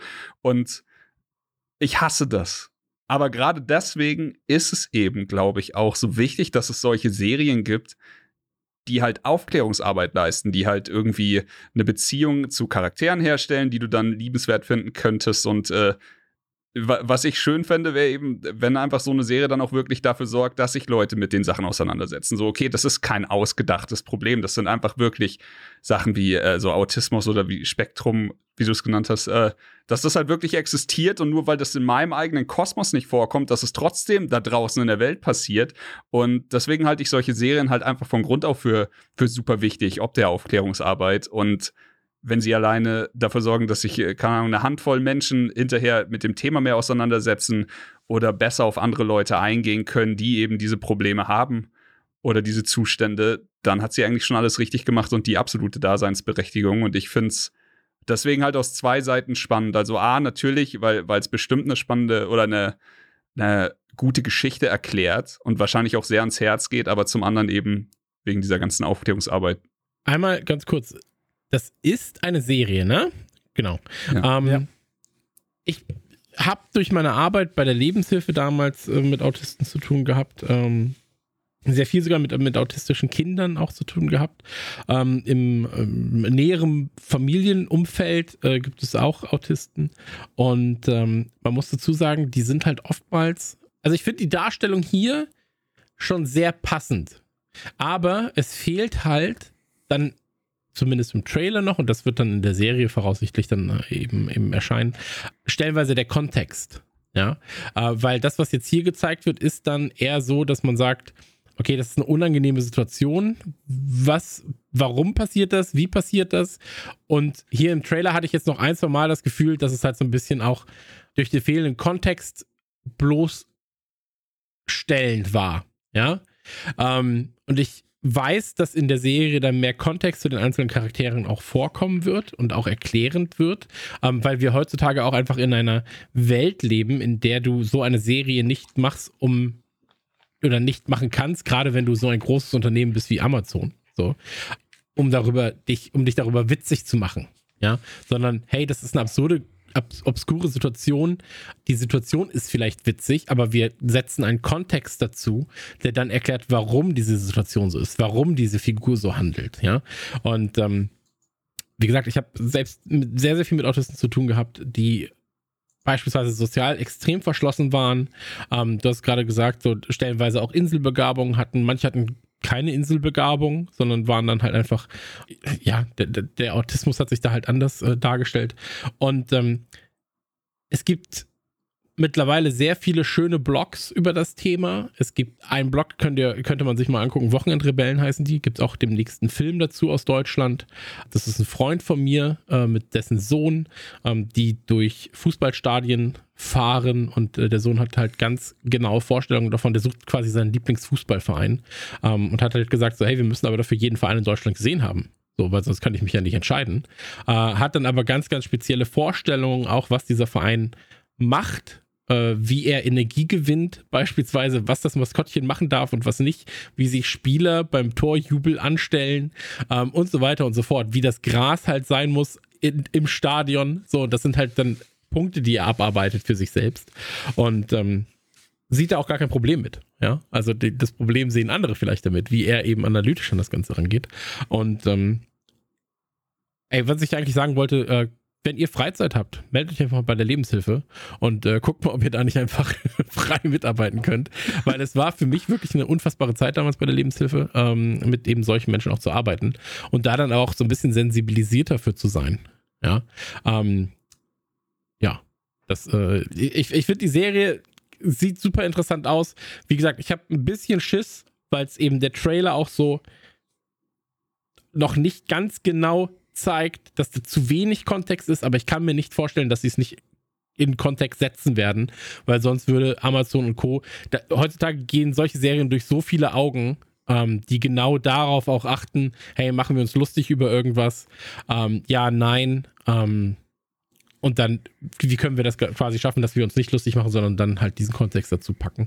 Habe ich Bock drauf. Habe ich wirklich Bock drauf. War für mich jetzt einer der Trailer oder war der Trailer, der mir tatsächlich mit am meisten Spaß auf irgendwas gemacht hat, um das jetzt auch schon mal vorwegzunehmen. Steve. Genau. Ich habe ich hab tatsächlich nicht mehr viel anzufügen, ähm, außer äh, viele Punkte, da könnte man jetzt immer noch in die Tiefe gehen, die ihr schon alle angeschnitten habt, aber es ist halt wirklich so, dass ja dieses autistische Spektrum sehr viel in Filmen, Comedy, verschiedenen, aber auch Dramen wahnsinnig oft angeschnitten wird, wurde als Nebencharakter. Also, äh, oder als so Hauptcharakter, aber eben dann noch so Rainman-mäßig immer. Und das ist einfach nie wie das Wort schon sagt, es ist ein ganzes Spektrum an verschiedensten Sachen. Und im Film ist es bisher immer sehr eine Sache rausgepickt und die wird dann so abgearbeitet. Und hier hat man halt das Gefühl, indem man eine Serie mit einem Ensemble solcher Charaktere macht, dass man wirklich auch mal das ganze Spektrum abbilden kann und wirklich zeigen kann, ja, nur weil das bei dem einen so ist, heißt das jetzt nicht, jeder ist dann so, sondern bei dem einen ist es so, bei der anderen äußert es sich so und verschiedenes. Und das finde ich ganz gut. Ähm, ansonsten, was man noch anfügen kann, ist, ich finde, äh, es wirkt alles im Rahmen einer solchen Serie sehr authentisch. Also natürlich ist es eine fiktionalisierte Serie, es ist sehr emotional auch gemacht und ansprechend. Es erinnert mich da so ein bisschen an äh, Serien wie oder, oder Filme oder Serien wie äh, This Is Us zum Beispiel auch tatsächlich, so von dieser ganzen Stimmung, die das ausstrahlt. Aber durch die Darsteller wirkt es halt sehr authentisch und ich äh, bin mir halt nicht sicher, ich habe jetzt hier keine weitere Recherche betrieben. Vielleicht weißt du das, Joel, inwieweit die Schauspieler, ähm, und jetzt verwende ich das wahrscheinlich nicht korrekte Wort an der Stelle, aber selbst Betroffene sind oder selbst äh, quasi ähm, im Spektrum sich sind. selbst im Spektrum genau, befinden. Genau, oder ob das äh, Nee, leider nicht. Schauspieler sind, die wie äh, dann eben meinetwegen Dustin Hoffman nur so tun, als ob und nur so spielen, was ich mir aber fast heutzutage auch nicht vorstellen kann. Also, was ich fast vermute, dass es dann, äh, dass da hier anders gecastet wurde. Aber das wäre noch interessant, aber sie wirken auf jeden Fall sehr authentisch und sehr nah bei der Sache, äh, soweit man das beurteilen kann. Ähm, genau, also es macht auf jeden Fall neugierig, es ist ein sehr guter Trailer, es sieht äh, toll produziert aus. Also spannend, spannend. Tatsächlich habe ich sehr, sehr wenig über die Serie rausfinden können. Fand ich bemerkenswert. Ich meine, das Ganze startet im Januar und du findest so mit Ach und Krach raus, äh, wer es produziert und äh, wann es erscheint. Und da habe ich auch nur Januar, kein genaues Datum. Also fand ich seltsam. Aber generell, also ich habe diesmal so die klassischen ähm, Adressen für Trailer abgegrast, habe dann äh, viel Independent-Krempel gefunden und dachte mir, okay, diesmal gehe ich anders ran und äh, habe einfach mal von den gängigen Streaming-Diensten ähm, gegoogelt, was denn in Zukunft erscheint. Und also bei Amazon Prime gibt es da wirklich wenig, wenig Informationen dazu, was denn in den nächsten Monaten passieren wird. Vielleicht bin ich auch einfach schlecht im Googeln. Nee, ich hab's ja, ich hab's ja im letzten, im letzten äh, Trailer-Schnack äh, angesprochen, aber da konntet ihr nicht antworten, aber da habe ich das ja noch gesagt. Ähm, das ist mir, ich glaube, da war das auch wegen der Einspielerfolge. Wir haben ja unsere WhatsApp-Gruppe, das haben wir ja schon öfter mal erzählt. Und ihr kamt alle so aus der Pistole geschossen mit euren Trailer, mache ich den, mache ich den. Und ich habe ja dann auch äh, sehr lang überlegt und Gott, und mir ging es da auch so irgendwie, war es nicht so. Und das hat mich für diese Jahreszeit, die wir jetzt haben, ein bisschen gewundert.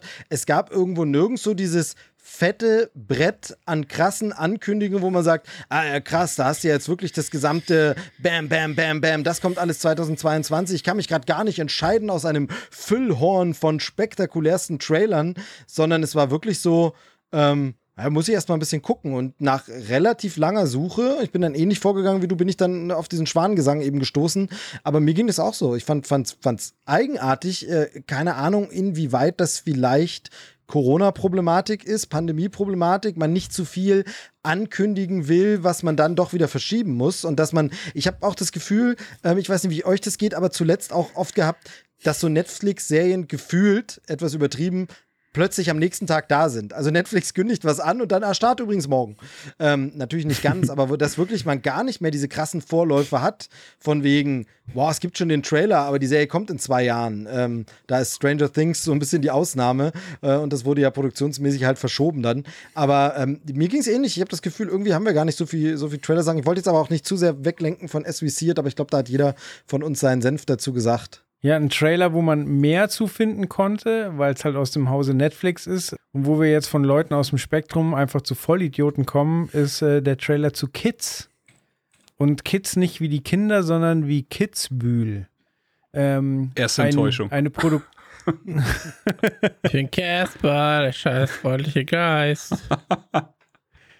Genau, auch, auch äh, nicht KIZ, nicht das Kids, sondern KITZ, Kitzbühel.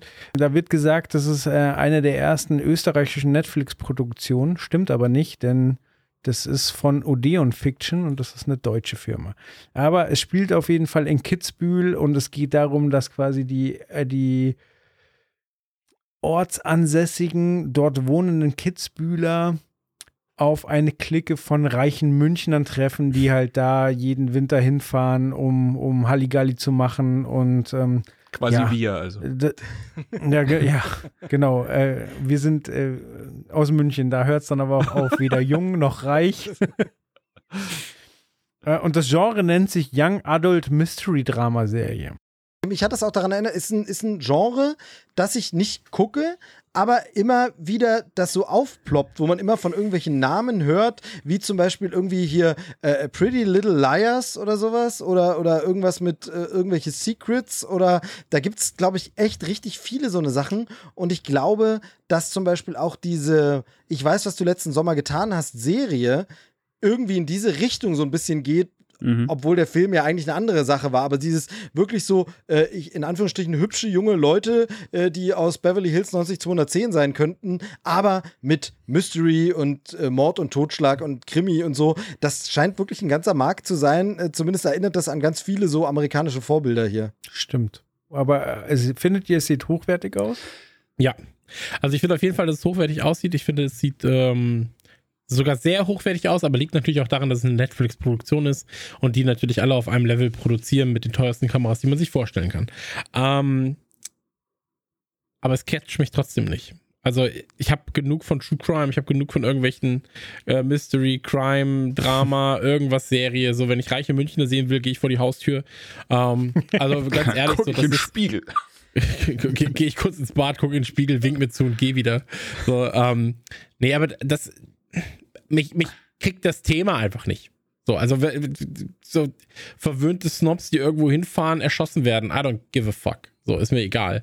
Und spielt sich halt weit weg von meiner Realität ab. Deswegen, äh, 30. Dezember kommst auf Netflix, bringt mich jetzt nicht dazu, mich auf den 30. Dezember zu freuen, ehrlich gesagt. Ich finde, der Trailer sieht gut aus, ist aber eine Serie, die sich andere gerne vorher anschauen können und wenn die mir dann sagen, hey, ist cool, dann kommt es auf meine Liste, aber da befindet es sich jetzt gerade noch nicht. Und auf der Liste ist es auch nicht ganz weit oben. Exakt, da bin ich genau auch. Also das Ding ist einfach, und wir sehen es ja in der ganzen Folge, es ist einfach zurzeit so ein Übermaß an qualitativ absurd hochwertigem Zeug da, dass so eine Serie quasi nur runterfallen kann. Und es ist wirklich, ich habe es genau so aufgeschrieben, dass es vielleicht ja gut sein kann, aber dann sollen wir das einfach andere erzählen. So, da will ich nicht unbedingt der sein, der, der zuerst in die Serie reinprescht. Dazu habe ich einfach äh, zu viel um die Ohren und zu viele andere Sachen, auf die ich mich freue. Es sieht hochwertig aus, das gebe ich der Serie. Aber da hört es dann auch schon auf. Ich kann mich weder damit irgendwie identifizieren, noch großartig erzählen, dass es mich jetzt äh, irgendwie interessieren würde, was da in dem Trailer gezeigt wurde. Ich, ich würde mal sagen, vorsichtig abwarten und vielleicht zurückrudern. Bin, bin 100% bei euch, äh, muss aber, was man wirklich, glaube ich, einfach anerkennen muss, ich glaube, wir sind auch null die Zielgruppe. Ne? Also es ist halt wirklich Absolut, dieses, ja, dieses ähm, also ein Hawkeye, Vater, äh, Kinder, Familienmensch, Geschichte, das ist halt unsere Lebensrealität, die sich dann eben in einer fiktionalisierten Superheldengeschichte wiederfindet. Aber das ist halt einfach, ähm, jetzt mal von, natürlich ist klar, Reiche und irgendwelche Intrigen und Mord, wessen Lebensrealität ist das dann schon so? Aber eben auch, ich glaube wirklich, auch dieses Alter-Ding. Also wir können uns ja nicht mal hinein, naja, aber wenn jetzt mein Schicksal ein bisschen anders gelaufen, ich könnte dieses reiche Mädchen aus Kitzbühel, nee, also von daher ist es halt einfach so, ähm, ich glaube, dass wir da einfach nicht. Uns wird jetzt schon kritisch, wenn es um Thema Skifahren geht. Tatsächlich. Nein, aber äh, einfach dieses, dieses. Ne, genau das ist es ja eben. Also du könntest ja dir immer denken, ah, wenn ich Skifahren könnte, könnte ich das sein. Aber hier sind einfach zu viele dieser nee, das ist nichts, was mir, also ähm, ich gucke mir ein Biopic über irgendeinen begnadeten Musiker an. So, und dann denke ich mir, naja, ich habe überhaupt kein musikalisches Talent, kann kein Instrument, das bin ich nicht, das spricht mich nicht an. Warum spricht mich der Film trotzdem an? Weil er irgendeine andere Ebene aufmacht. Die Familiengeschichte, die Erfahrung, die derjenige hat, die Tochter, die die Figur vielleicht hat oder die Erlebnisse und, und, und. Irgendein Punkt. Und hier ist es einfach so, auf wirklich jeder Ebene ist nichts, womit ich mich identifizieren kann. Also das ist dieses, die fiktionale Ebene nicht, okay, klar, aber ich bin auch kein Ethan Hunt Superagent, trotzdem kann ich mich damit identifizieren, weil irgendwo in den zwischenmenschlichen Beziehungen, in den Gesprächen, die die führen oder irgendwas Dinge dabei sind. Und hier ist es halt gar nichts. Ähm, ich habe nicht die Probleme 20-jähriger Mädchen nie gehabt und werde sie nie haben und das dann egal, wo mein Stand ist, wie sportlich ich bin oder was mir fiktional drumherum passiert, ich kann mich in die Figur nicht hineinversetzen. Vielleicht zum Abschluss noch, ich finde den Titel gleichzeitig dumm und smart. Weil wir haben gerade am Anfang schon unsere Späße drüber gemacht. Kids, äh, ja, es klingt so nach Kind und, und aber international funktioniert es wahrscheinlich. Und hättest du Bühlen noch drangehängt, da hättest du international ganz, ganz schnell Schwierigkeiten. ich glaube tatsächlich, dass Kids Bühl na, ich, ich glaube tatsächlich, dass das so gar fast noch kühler, äh, kühler, noch cooler gewesen wäre, das Bühl hinten dran zu packen, weil es halt so ein bisschen so diesen ausländischen Touch dann noch hat. Äh, Gerade halt aufgrund des Üs. Aber ja, ey, am Ende sind wir da einfach nicht die Zielgruppe, muss ich sagen. Und ich kann jetzt wirklich nur sagen, es sieht gut produziert aus, aber am Ende entscheiden das, glaube ich, wie erfolgreich ist die 14 bis 19-Jährigen wahrscheinlich, äh, weil ich glaube, dass das doch eher so in Richtung 14 bis 19 ausstrahlt. Ja, ich glaube, größer kannst du schon sparen. 14 bis, bis Ende 20 wahrscheinlich. Hätte ich auch ge Viel gesagt. Aber auf jeden Fall so um die Dreh. Da sind wir auch lange dran vorbei. Genau, das ist das, ist das Problem, da sind wir lange dran vorbei. Sei, ja. ähm, wo wir nicht dran vorbei sind und äh, was für einige hier ein ganz, ganz großes Thema ist, ähm, kleine Hinweis, ich bin's nicht. Ähm, The Matrix 4 Resurrections äh, gibt es einen neuen Trailer zu und der ist abgefahren. Ähm, Schnitt und Co. sind sehr, sehr, sehr, sehr absurd, ähm, weil sie eigentlich einmal quer durch das ganze Matrix-Universum leiten. Ähm, dazu aber ein bisschen äh, mehr Informationen gerne von Joel, weil der hat Matrix quasi gefressen. Ja, ist nicht ganz richtig. Also, äh, habe ich ja schon mal gesagt, der erste Teil, der steht bei mir auf einem ganz, ganz hohen Podest. So einer der wenigen Filme, die ich mehrmals im Kino gesehen habe. Ähm, die, die weiteren Teile haben mich dann verloren ein wenig. Äh, Animatrix auch ganz, ganz toll. Das hier ist jetzt ich dachte erst der zweite Trailer, aber es ist nicht richtig, denn äh, es gibt ganz, ganz viel Promomaterial. Ähm, ein zweiter Trailer ist, glaube ich, noch nicht dabei, sondern der Titel äh, von dem Trailer ist jetzt äh, Déjà Vu. Und macht komplett Sinn, weil er in Erinnerung schwelgt, weil er manche Dinge neu interpretiert und wie du schon gesagt hast, eine abgefahrene Schnitttechnik verwendet, die ich so in einem Trailer noch nie gesehen habe, weil aber halt auch wahrscheinlich das Ausgangsmaterial von, von anderen Filmen das einfach nicht hergibt. Aber hier werden einfach ganz, ganz viele Parallelen gezogen. Es werden Szenen aus den alten Filmen gezeigt und übergeblendet in den vermeintlich neuen Filmen, also in den neuen Filmen. Und äh, damit wieder neue, neue Rätsel aufgegeben. Es gibt zum Beispiel eine, eine Szene, wo ähm, wir sehen, wie Agent Smith aus den alten Filmen über die Schulter blickt und dann wird übergeblendet zu Morpheus, der dieselbe Position hat. Der neue Morpheus aus dem neuen Film ist leicht zu unterscheiden, weil es ein anderer Schauspieler ist. Und dann sehen wir aber, der hat aber auch einen Knopf im Ohr und einen Anzug an. Was jetzt natürlich gleich wieder Spekulationen anschmeißt. So ist, ist der neue Morpheus, ist der ein Agent? Können die neuen Agenten vielleicht Form wandeln und Neo vorgaukeln, dass sie jemand anders sind? Versucht Morpheus da irgendwas zu unterwandern. Also du machst einen riesen Fass damit auf, obwohl du nur so in eine halbe Sekunde was einblendest und einen Bezug zum alten Film ziehst. Und deswegen wollte ich den Trailer unbedingt mit dabei haben, weil ich finde, der Trailer ist schon mal was Besonderes und die komplette Medienkampagne zum neuen Matrix-Film ist sehr außergewöhnlich. Yes, also ähm, ich muss ganz ehrlich sagen, ich wünschte, also der Trailer löst zwei Dinge in mir aus. Zum einen, ich wünschte, das wäre das erste gewesen, was ich zu Matrix 4 gesehen hätte. Also ich finde das halt extrem. Der, der, der Film, ähm, nein, der Trailer, der holt in mir diese, diese Nostalgie hervor, dieses war schon geil damals Gefühl und das macht er perfekt, einfach weil ich alte Sachen sehe. Ich sehe Zitate oder ich krieg Zitate serviert von, von Trinity, von Carrie Moss, von den ersten Matrix-Filmen und das wiederholt sich immer wieder. Alles, was in dem Ding passiert, in dem Trailer, ergibt ja auch Sinn im Ver also in diesem großen Ganzen. Aber es ist immer noch super viel Brainfuck und Spekulation und alles. Aber es ist genauso, das, das wäre für mich schöner gewesen. Das zweite ist das absurde Gefühl, du musst unbedingt noch mal den ersten Teil sehen, bevor. Also, ob es zwei oder drei sind, weiß ich nicht. Aber den ersten Teil will ich mir auf jeden Fall noch mal anschauen, bevor ich den vierten jetzt sehe. Darf ich eine kurze Frage stellen? Äh, Matrix für mich ja ja, egal. So, finde ich Star Wars. Finde ich nicht spannend. So. ähm, aber Kommt der Film in diesem Jahr noch? Kommt der am 17.12.? Ich habe das gerade gesehen. Und ja. wenn ja, ist der schon irgendwo anders draußen oder kommt der simultan überall? Der kommt, der kommt simultan überall und dann, dann grätsche ich nämlich kurz dazwischen, weil das genau das Ding war, was ich hier äh, noch ansprechen wollte. Dann, äh, entschuldige Chris, dass wir jetzt von deinen Anmerkungen kurz ein bisschen wegkommen, können wir gleich nochmal zurück. Alles fein, ich habe gesagt, was ich sagen wollte. Genau, also er kommt dieses Jahr noch, wenn sich nicht wegen Corona irgendwas ändert oder so. Und das finde ich halt jetzt so krass, ohne auf den Inhalt eingehen zu wollen und ohne, wir müssen jetzt keine Diskussion machen, aber wir alle wissen, was für eine verdammt fette Scheiße Matrix damals war. Das war einfach der heiße Scheiß, das war der absolute Oberhype, als die Fortsetzungen kamen. Das war das Größte, was es damals gab. Und ich finde das so krass, das passiert manchmal und hier ist es besonders, dass dann irgendwann von so einem Film eine Fortsetzung kommt, wo man denkt, das müsste doch der absolute Oberwahnsinn sein. Irgendwie kommt diese Fortsetzung einfach. Die ist dann auch schon fast dran. Und man hat so das Gefühl, ja, aber so ein richtiger Hype ist da draußen nicht, so ein richtiger Buzz ist nicht. Und ich frage mich ein bisschen, es könnte hier natürlich auch sein, dass es echt einfach an der ganzen beschissenen Pandemiesituation liegt, dass das einfach nicht aufkommen kann, weil die ganzen Press-Junkets nicht stattfinden, die Events nicht, das um die Welt reisen, das alles, ähm, alles nicht so funktioniert. Aber irgendwie ist es so wahnsinnig leise. Es ist so ein bisschen wie, ähm, wo, wo ist mir das denn noch aufgefallen? Zum Beispiel der neue in, äh, Independence Day, diese Fortsetzung da, wo man auch denkt, Independence Day war der verdammte fette Sommerblockbuster damals. Er hat alles weggerockt.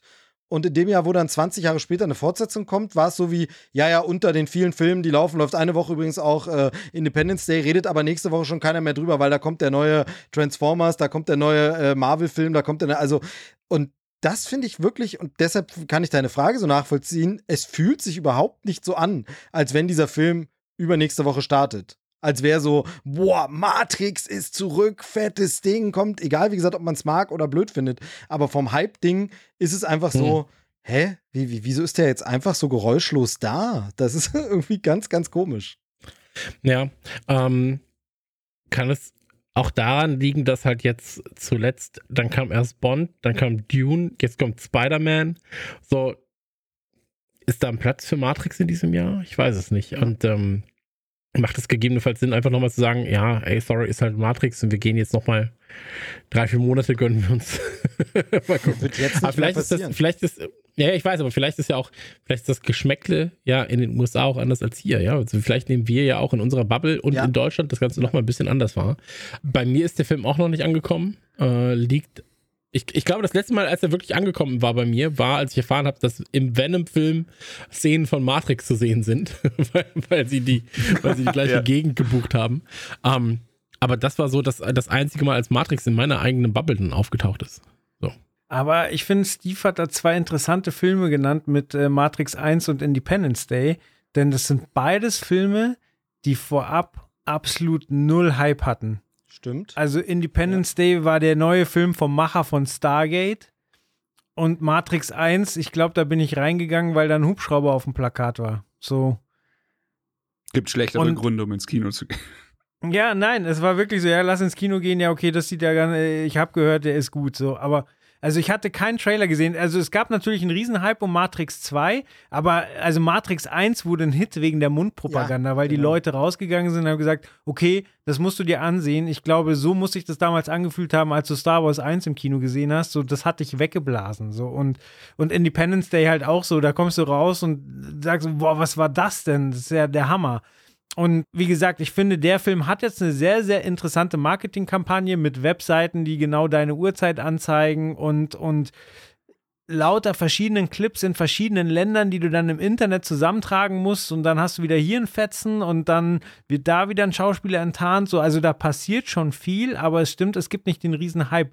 Aber ich glaube, der Film wird wirklich in den, in den ersten zehn Tagen entschieden, so, weil es werden Leute reingehen und dann werden die entweder rausgehen und sagen, Spaß dir, oder die werden sagen, oh Junge, schnell ins Kino. So, und wenn das passiert, dann wird das wieder ein Hit und sonst geht er halt unter. Ich glaube, da gibt es keinen, der, der, lief schon okay. Meine Prognose ist nur ganz kurz, äh, dass, die, dass es ein Brainfuck-Film ist. Also, dass die Leute rausgehen und sagen, oh, ich weiß nicht, was ich da gerade gesehen habe. Es wird bestimmt geile Effekte haben, es wird bestimmt äh, irgendwie eine Daseinsberechtigung haben, aber ich glaube, dass es irgendwo äh, pendelt in der Mitte und dass es halt irgendwie, ach, keine Ahnung, so ein bisschen Tenet-mäßig ist ja. oder sowas. Na, was, was halt cool ist, du hast das ja vorhin gesagt, Cloud dass diese ganze ja. dass die ganze Kampagne so spannend ist, hast du ja vorhin angesprochen, Chris, dieses, weil das finde ich halt auch, wir haben es gerade gesagt, der Film kommt übernächste Woche. Man weiß nichts über die scheiß Handlung von dem Film. Also man weiß, dass es irgendwie Echos der alten Matrix-Sachen sind, eben Déjà-vus, was ja damit auch spielt, dass Déjà-vus äh, in der Matrix vorkamen und so. Aber man weiß nicht exakt, es gibt keine Plot-Zusammenfassung im Sinne von äh, äh, Neo Anderson ist ein Hacker in einem Unternehmen und wird dann von Morpheus mit deiner sondern es ist irgendwie so wie, okay, Moment mal, die Szenen, das sieht doch alles aus, als wäre es im ersten Teil schon. Ist das nochmal dieselbe Story als im ersten? Nee, jetzt spielen sie auf den ersten Film an. Hier gibt es Szenen vom ersten Film. War es, also genau wie du sagst, ist, ich ja. glaube, dass das Ding ist, das ist so ein Meta. Ist es eine Hommage an Matrix? Ist es am Ende, sagt die Hauptfigur in der ersten Szene, kommt sie rein, hallo, ich bin Keanu Reeves und wir machen heute eine Reise in die Matrix. Oder so, also es ist wirklich. Ich glaube, es wird sehr Meta. Absurd, dass man total viel nicht versteht. Dann gibt es ja auch diese komischen Gerüchte drumherum, dieses, dass halt Lawrence Fishburne nicht mal gefragt wurde, ob er mitspielen will, aber es kommt wieder ein Morpheus vor, aber es kommt die Original Carrie Ann Moss ist dabei und gerne, was, was ist da los? Und man will halt mhm. wissen, was los ist und es ist irgendwie seltsam und ich kann mir noch keinen Reim drauf machen. Das wiederum macht mich neugierig und da hat jetzt, um da mal den Bogen wieder zu schließen, da hat jetzt dieser neue Trailer, äh, dieser Déjà-vu-Trailer nochmal dazu beigetragen, dass ich sage, okay, krass, ich glaube, jetzt bin ich doch wieder einen Tick mehr interessiert dran. Ich glaube, was? Hä? Genau, also, aber genau deswegen wollte ich ja, also meinte ich auch, dass der Trailer vielleicht gut getan hätte, wenn es der erste gewesen ja, ist. Und auf ja. der anderen Seite eine Sache noch, äh, Matrix ist für mich auf jeden Fall ein extrem krasser Teil der Popkultur, des ja. Kinoaufwachsens von uns gewesen. Und äh, Joel hat es schon gesagt, du, du bist damals in den Film gegangen, weil dir entweder jemand erzählt hat, heilige Scheiße, ist das krass, guck dir das an, oder weil du das Glück hattest, einfach so rein zu stolpern und dann selber der Typ warst, der das Licht gesehen hatte und andere Leute vollgelabert hat. Aber es war auf jeden Fall was Besonderes. Ich habe ihn auch, glaube ich, dreimal im Kino gesehen und ähm, ja, ich, keine Ahnung, irgendwie schuldig das dem Vergangenheits-Chris auch Matrix 4 anzugucken und ein bisschen freue ich mich auch drauf und ich mag auch Keanu Reeves. Also es ist halt, es ist eigentlich ein Sure-Shot. Ich habe nur nicht das Gefühl, dass ich da rausgehe und schreie 10 von 10. Ja, aber äh, gerade, dass man den Plot nicht kennt, ist halt spannend und dann eben diese vielen Andeutungen, dass man so viel äh, spekulieren kann. Also man sieht ja zum Beispiel äh, diesen Pot, wo die, die menschlichen Batterien gehalten werden.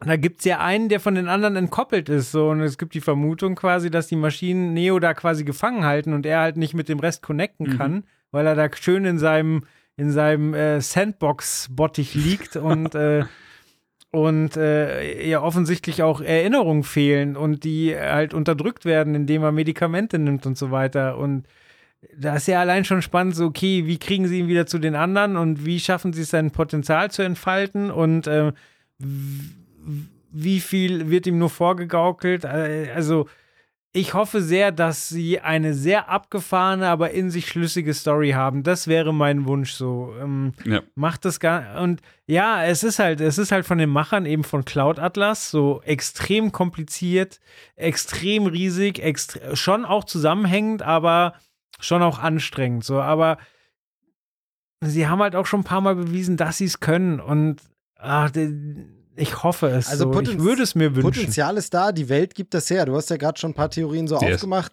Die Welt und auch, auch wenn Teil 2 und 3 Schwierigkeiten haben, aber auch alles, was da passiert ist, es gibt das auf jeden Fall her, da nochmal eine geile Geschichte zu dem Thema zu erzählen und zu sagen, okay, nach den Ereignissen muss jetzt das und das passieren. Aber wir haben es leider alle, da sind wir mittlerweile alle alt genug, oft genug erlebt, dass wir im Podcast, auch gerade hier bei Trailer Schnack, die bessere Idee hatten als äh, das äh, Konglomerat aus sechs Drehbuchautoren, die alle nochmal drüber gegangen sind und die dann fragwürdige Entscheidungen treffen, wo man sagt, aber warum? Man hätte es doch erklären können mit diesem Einsatz, der hätte doch alles ja. bestens, warum habt ihr das nicht? Ähm, äh, also von daher, ich habe Angst und Sorge, aber Potenzial ist da. Ich freue mich auf die Animationsserie über Feuerwehrmann Schnee auf jeden Fall, wenn uns hier jemand zuhört. Das ist ein großes Ding. Ich muss noch eine Sache ansprechen, darfst du gleich, Joel, weil das war auch ein großer Bestandteil der alten Matrix-Filme für mich der absurd geile Soundtrack. Und auch hier in dem Trailer ist äh, der Song White Rabbit wieder gewählt, der, der auch schon bei Matrix war und auch bei Sucker Punch fantastisch eingesetzt wurde. Und auch natürlich in den, in den Lyrics quasi viel erzählt mit diesen, äh, die eine Pille macht das, die andere Pille macht das. Und so, ähm, auch fantastisch. Ich hoffe auch, dass, ey, selbst wenn der Film scheiße wird, hoffe ich, dass sich der scheiß Soundtrack lohnt. Ich habe irgendwann mal eine, ich habe irgendwann mal eine ähm, Idee gelesen im Netz, das ist nicht meine, aber dass äh, Matrix im Prinzip eine super Grundlage wäre für ein eigenes ähm, Keanu Reeves Multiverse, äh, wo quasi dann auch John Wick als ja. Idee auftaucht in Matrix und so weiter und so fort. Und dass Matrix 4 und ähm, John Wick 4 im Prinzip ineinander abschließen. Ähm, fände ich funny, fände ich eine coole Idee, um auch den Schauspieler zu würdigen. Weiß man natürlich nicht, ob sowas in irgendeiner Welt passieren kann. Aber die hatten ja auch ganz lange denselben Starttermin, die beiden Filme. Genau, genau, das war also quasi. Wenn, dann würde John Wick noch mehr untergehen äh, als die Matrix, wenn das jetzt gerade der Fall wäre. Glaubst du? Ja, im Sinne von, da habe ich ja gar nichts von gehört. Achso, das meinst du. Also, wenn ja, der in okay, zwei Wochen startet, wäre seltsam. Äh, ich, ich dachte nämlich jetzt gerade so, äh, würde ich mich wundern, würde ich eher mein Geld auf John Wick setzen für das größere Einspielergebnis als bei als auf Matrix, ehrlich gesagt. Ja, ist ja gerade auch wahrscheinlich das größere Thema. Absolut. Also einfach, weil es nicht so lange her ist.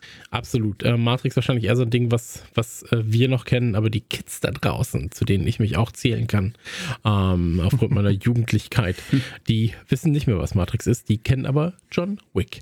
Ja. Ich hab Ganz kurz noch, ja. ähm, eine Sache, die mir, die mir zu denken gibt. Ähm, der erste Teil oder generell die ersten drei Teile der, der Matrix-Trilogie sind ja von den Wachowski ähm, damals noch Brüdern gemacht. Also die haben ja zu zweit Regie geführt, sind ja mittlerweile beides Schwestern. Aber der Teil, vierte Teil ist jetzt nur von Dana Wachowski. Oder Lana? Lana, Lana? glaube ich. Also auf Lana jeden ist Fall. es, glaube ich. Lana, Lana. Und das finde ich ein bisschen seltsam. So, äh, warum macht nur eine Äh, weiter? ich, ich hatte was dazu gelesen, ist jetzt nur so aus der Erinnerung zitiert. Ich glaube, es geht darum, ähm, die beiden haben ja äh, geschlechtsangleichende Operationen gemacht und äh, du hast es eben schon angesprochen, sind jetzt die Wachowski-Schwestern. Und für die eine ist es wohl so, dass sie einfach die Arbeit an Matrix und in dem ganzen Matrix-Projekt und das Zurückkehren zu den Figuren, zu dem Drehbuch und so zu sehr an diese alte Zeit und diese alte Persönlichkeit erinnert und sie einfach damit abgeschlossen hat und damit nichts mehr zu tun haben will. Also sie will quasi nicht, nicht wieder dasselbe machen. Also es ist, so, glaube ich, so ein bisschen wie ähm, früher habe ich in einem bestimmten Job gearbeitet, war da aber eine andere Person. Jetzt habe ich mich total geändert und wenn ich jetzt wieder in dasselbe Büro mit denselben Kollegen wieder dort arbeiten würde, würde ich gedanklich wieder in so viele Erinnerungsmuster kommen. Ähm, so ist es wohl erklärt, dass sie gesagt hat, sie hat den Segen gegeben, der Bruder, äh, die Schwester der ehemalige Bruder darf das gern machen, alles gut, sind sich auch nicht feind oder so, aber sie selber möchte einfach mit dem Leben dieser anderen Person, die sie nicht mehr ist, nichts mehr zu tun haben und will nicht in einen Teil dieses Lebens zurück. Und Ja, deshalb, muss man okay. respektieren. Muss man, muss man akzeptieren, aber finde ich eine eine krasse Herangehensweise, weil ja dann einfach ein, ein Großteil deines kreativen Schaffens auf eine Person, die du nicht mehr sein willst, zurückgeführt wird und Genau, also da- du ja dann eigentlich relativ wenig vorzuweisen Ja, genau. hast. Also ich glaube, es geht darum, dass sie halt sagt, ihr ging's scheiße in der Zeit. Und sie war da nicht, also es war keine schöne und gute und positive Zeit. Es mag sein, dass da ein äh, kreatives Projekt rausgekommen ist, was anderen Leuten gefällt und eine gute Zeit bereitet hat. Aber sie verbindet mit der Produktion an Matrix keine schönen Erinnerungen, nicht wegen der Produktion, sondern wegen der Situation in ihrem Leben. Und deshalb, aber genau wie du sagst, ist total schade. Das ist so ein bisschen, als wenn dein Hund ist gestorben, während du Popcorn gegessen hast und deshalb kannst du jetzt kein Popcorn mehr essen. War Also ganz dummes Beispiel, aber ihr wisst, was ich meine. aber wo man- wirklich, aber wo man vor, Pizza. Wo Ey. man einfach sagt, das ist zwar eigentlich was Schönes und was Gutes, aber ich kann das nicht, weil ich nicht wieder dieser Mensch sein will, dem das widerfahren ist. Muss man akzeptieren einfach. Muss man einfach akzeptieren und ich Ja. finde wichtig zu wissen, dass es kein böses Blut gab, sondern einfach heißt, wenn du noch mal was machen willst, mach, ist in Ordnung für mich, aber ich möchte damit nicht mehr in Verbindung stehen. Es war heute ein großer, großer ähm, Mischmasch aus sehr, sehr ernsten Themen und unfassbaren Schwachsinn. Fand ich, fand ich schön. Yes, Ich auch. auf jeden Fall. Hat mir sehr, sehr viel Spaß gemacht. Äh, natürlich noch die obligatorische Frage: Welcher Trailer hat euch am meisten gefallen? Äh, Ich fange mal an. Der Trailer, der mir am meisten gefallen hat, war Matrix, einfach aufgrund der Machart. Wenn jetzt die Frage korrekt gestellt wird, welcher, welcher Trailer sorgt am ehesten dafür, dass du dir das Ganze angucken wirst, dann bin ich, dann bin ich, lass mich kurz gucken, bei Boba Fett. Okay. Bei mir ist es äh, der Trailer, dessen Namen ich vergessen habe, über das äh, As Spektrum. we, as we see it. Ja, da bin Ja. ich auch dabei, weil das dieses klassische ist vorher nicht damit beschäftigt, Trailer kommt, jetzt will ich sehen. Bei allen anderen Dingen, ich habe ja gesagt, Spider-Man-Trailer fand ich nicht so gut, will das trotzdem sehen, weil ich wollte es vorher schon sehen, hat der Trailer keinen Schaden angerichtet. Ähm, von daher immer schwierige Frage. Aber ich mag auch diesen Matrix-Trailer. Ja, bei mir ist es, ähm, also Across the Spider-Verse ist ein Sure-Shot. Da hat der Trailer aber nichts damit zu tun, dass ich da sofort alle Türen einrenne, wenn das da ist. Und der Trailer von Book of Boba Fett hat tatsächlich noch mal den Hype angefacht. Deswegen das für mich der klare Gewinner. Geil. Das finde ich ist eine gute Sache. Ähm, dann würde ich sagen, haben wir noch eine Folge in diesem Jahr. Das wird Yes. eine Folge, die voraussichtlich um den 30. herum online geht. Und ähm, wenn ihr nichts mehr zu sagen habt, dann würde ich sagen, ähm, Gratulation an uns für diese sehr, sehr schöne Folge. Würde ich auch. Muss man, muss man auch mal ganz ehrlich Muss man neidlos anerkennen, haben Also, wir sehr gut gemacht. Wir waren das ganze Jahr, das ganze Jahr über waren wir unfassbar bescheiden. Und wir sind jetzt hier live nochmal zusammen. äh, das andere wird ja eine Einspielerfolge wo werden. Da kann man auch wirklich nochmal sagen, also ich finde in diesem Jahr wirklich vor allem meine Leistung richtig geil. Also bei euch war okay, aber ich finde, das war top. ich kann das, ich kann das nur so äh, absolut äh, zurückgeben. Deine Leistung war top. Du warst extrem witzig. Du warst äh, nicht so wie sonst. Ja, äh, tatsächlich ähm, einfach grandios abgeliefert. Ja, ich fand, ich habe mich dieses Jahr nicht großartig verschlechtert und damit bin ich vollkommen zufrieden. Sehr schön. Ja, häufig wird ja den, den äh, Hörern gedankt und äh, gratuliert, die bis zum Ende durchgehalten haben. Ich möchte einfach mal euch gratulieren, dass ihr bis jetzt durchgehalten habt und äh, verabschiede mich damit. Macht's gut, ihr Lieben. Das haben wir fest. Haut rein. Das war Trailerschnack. Bis zur nächsten Ausgabe.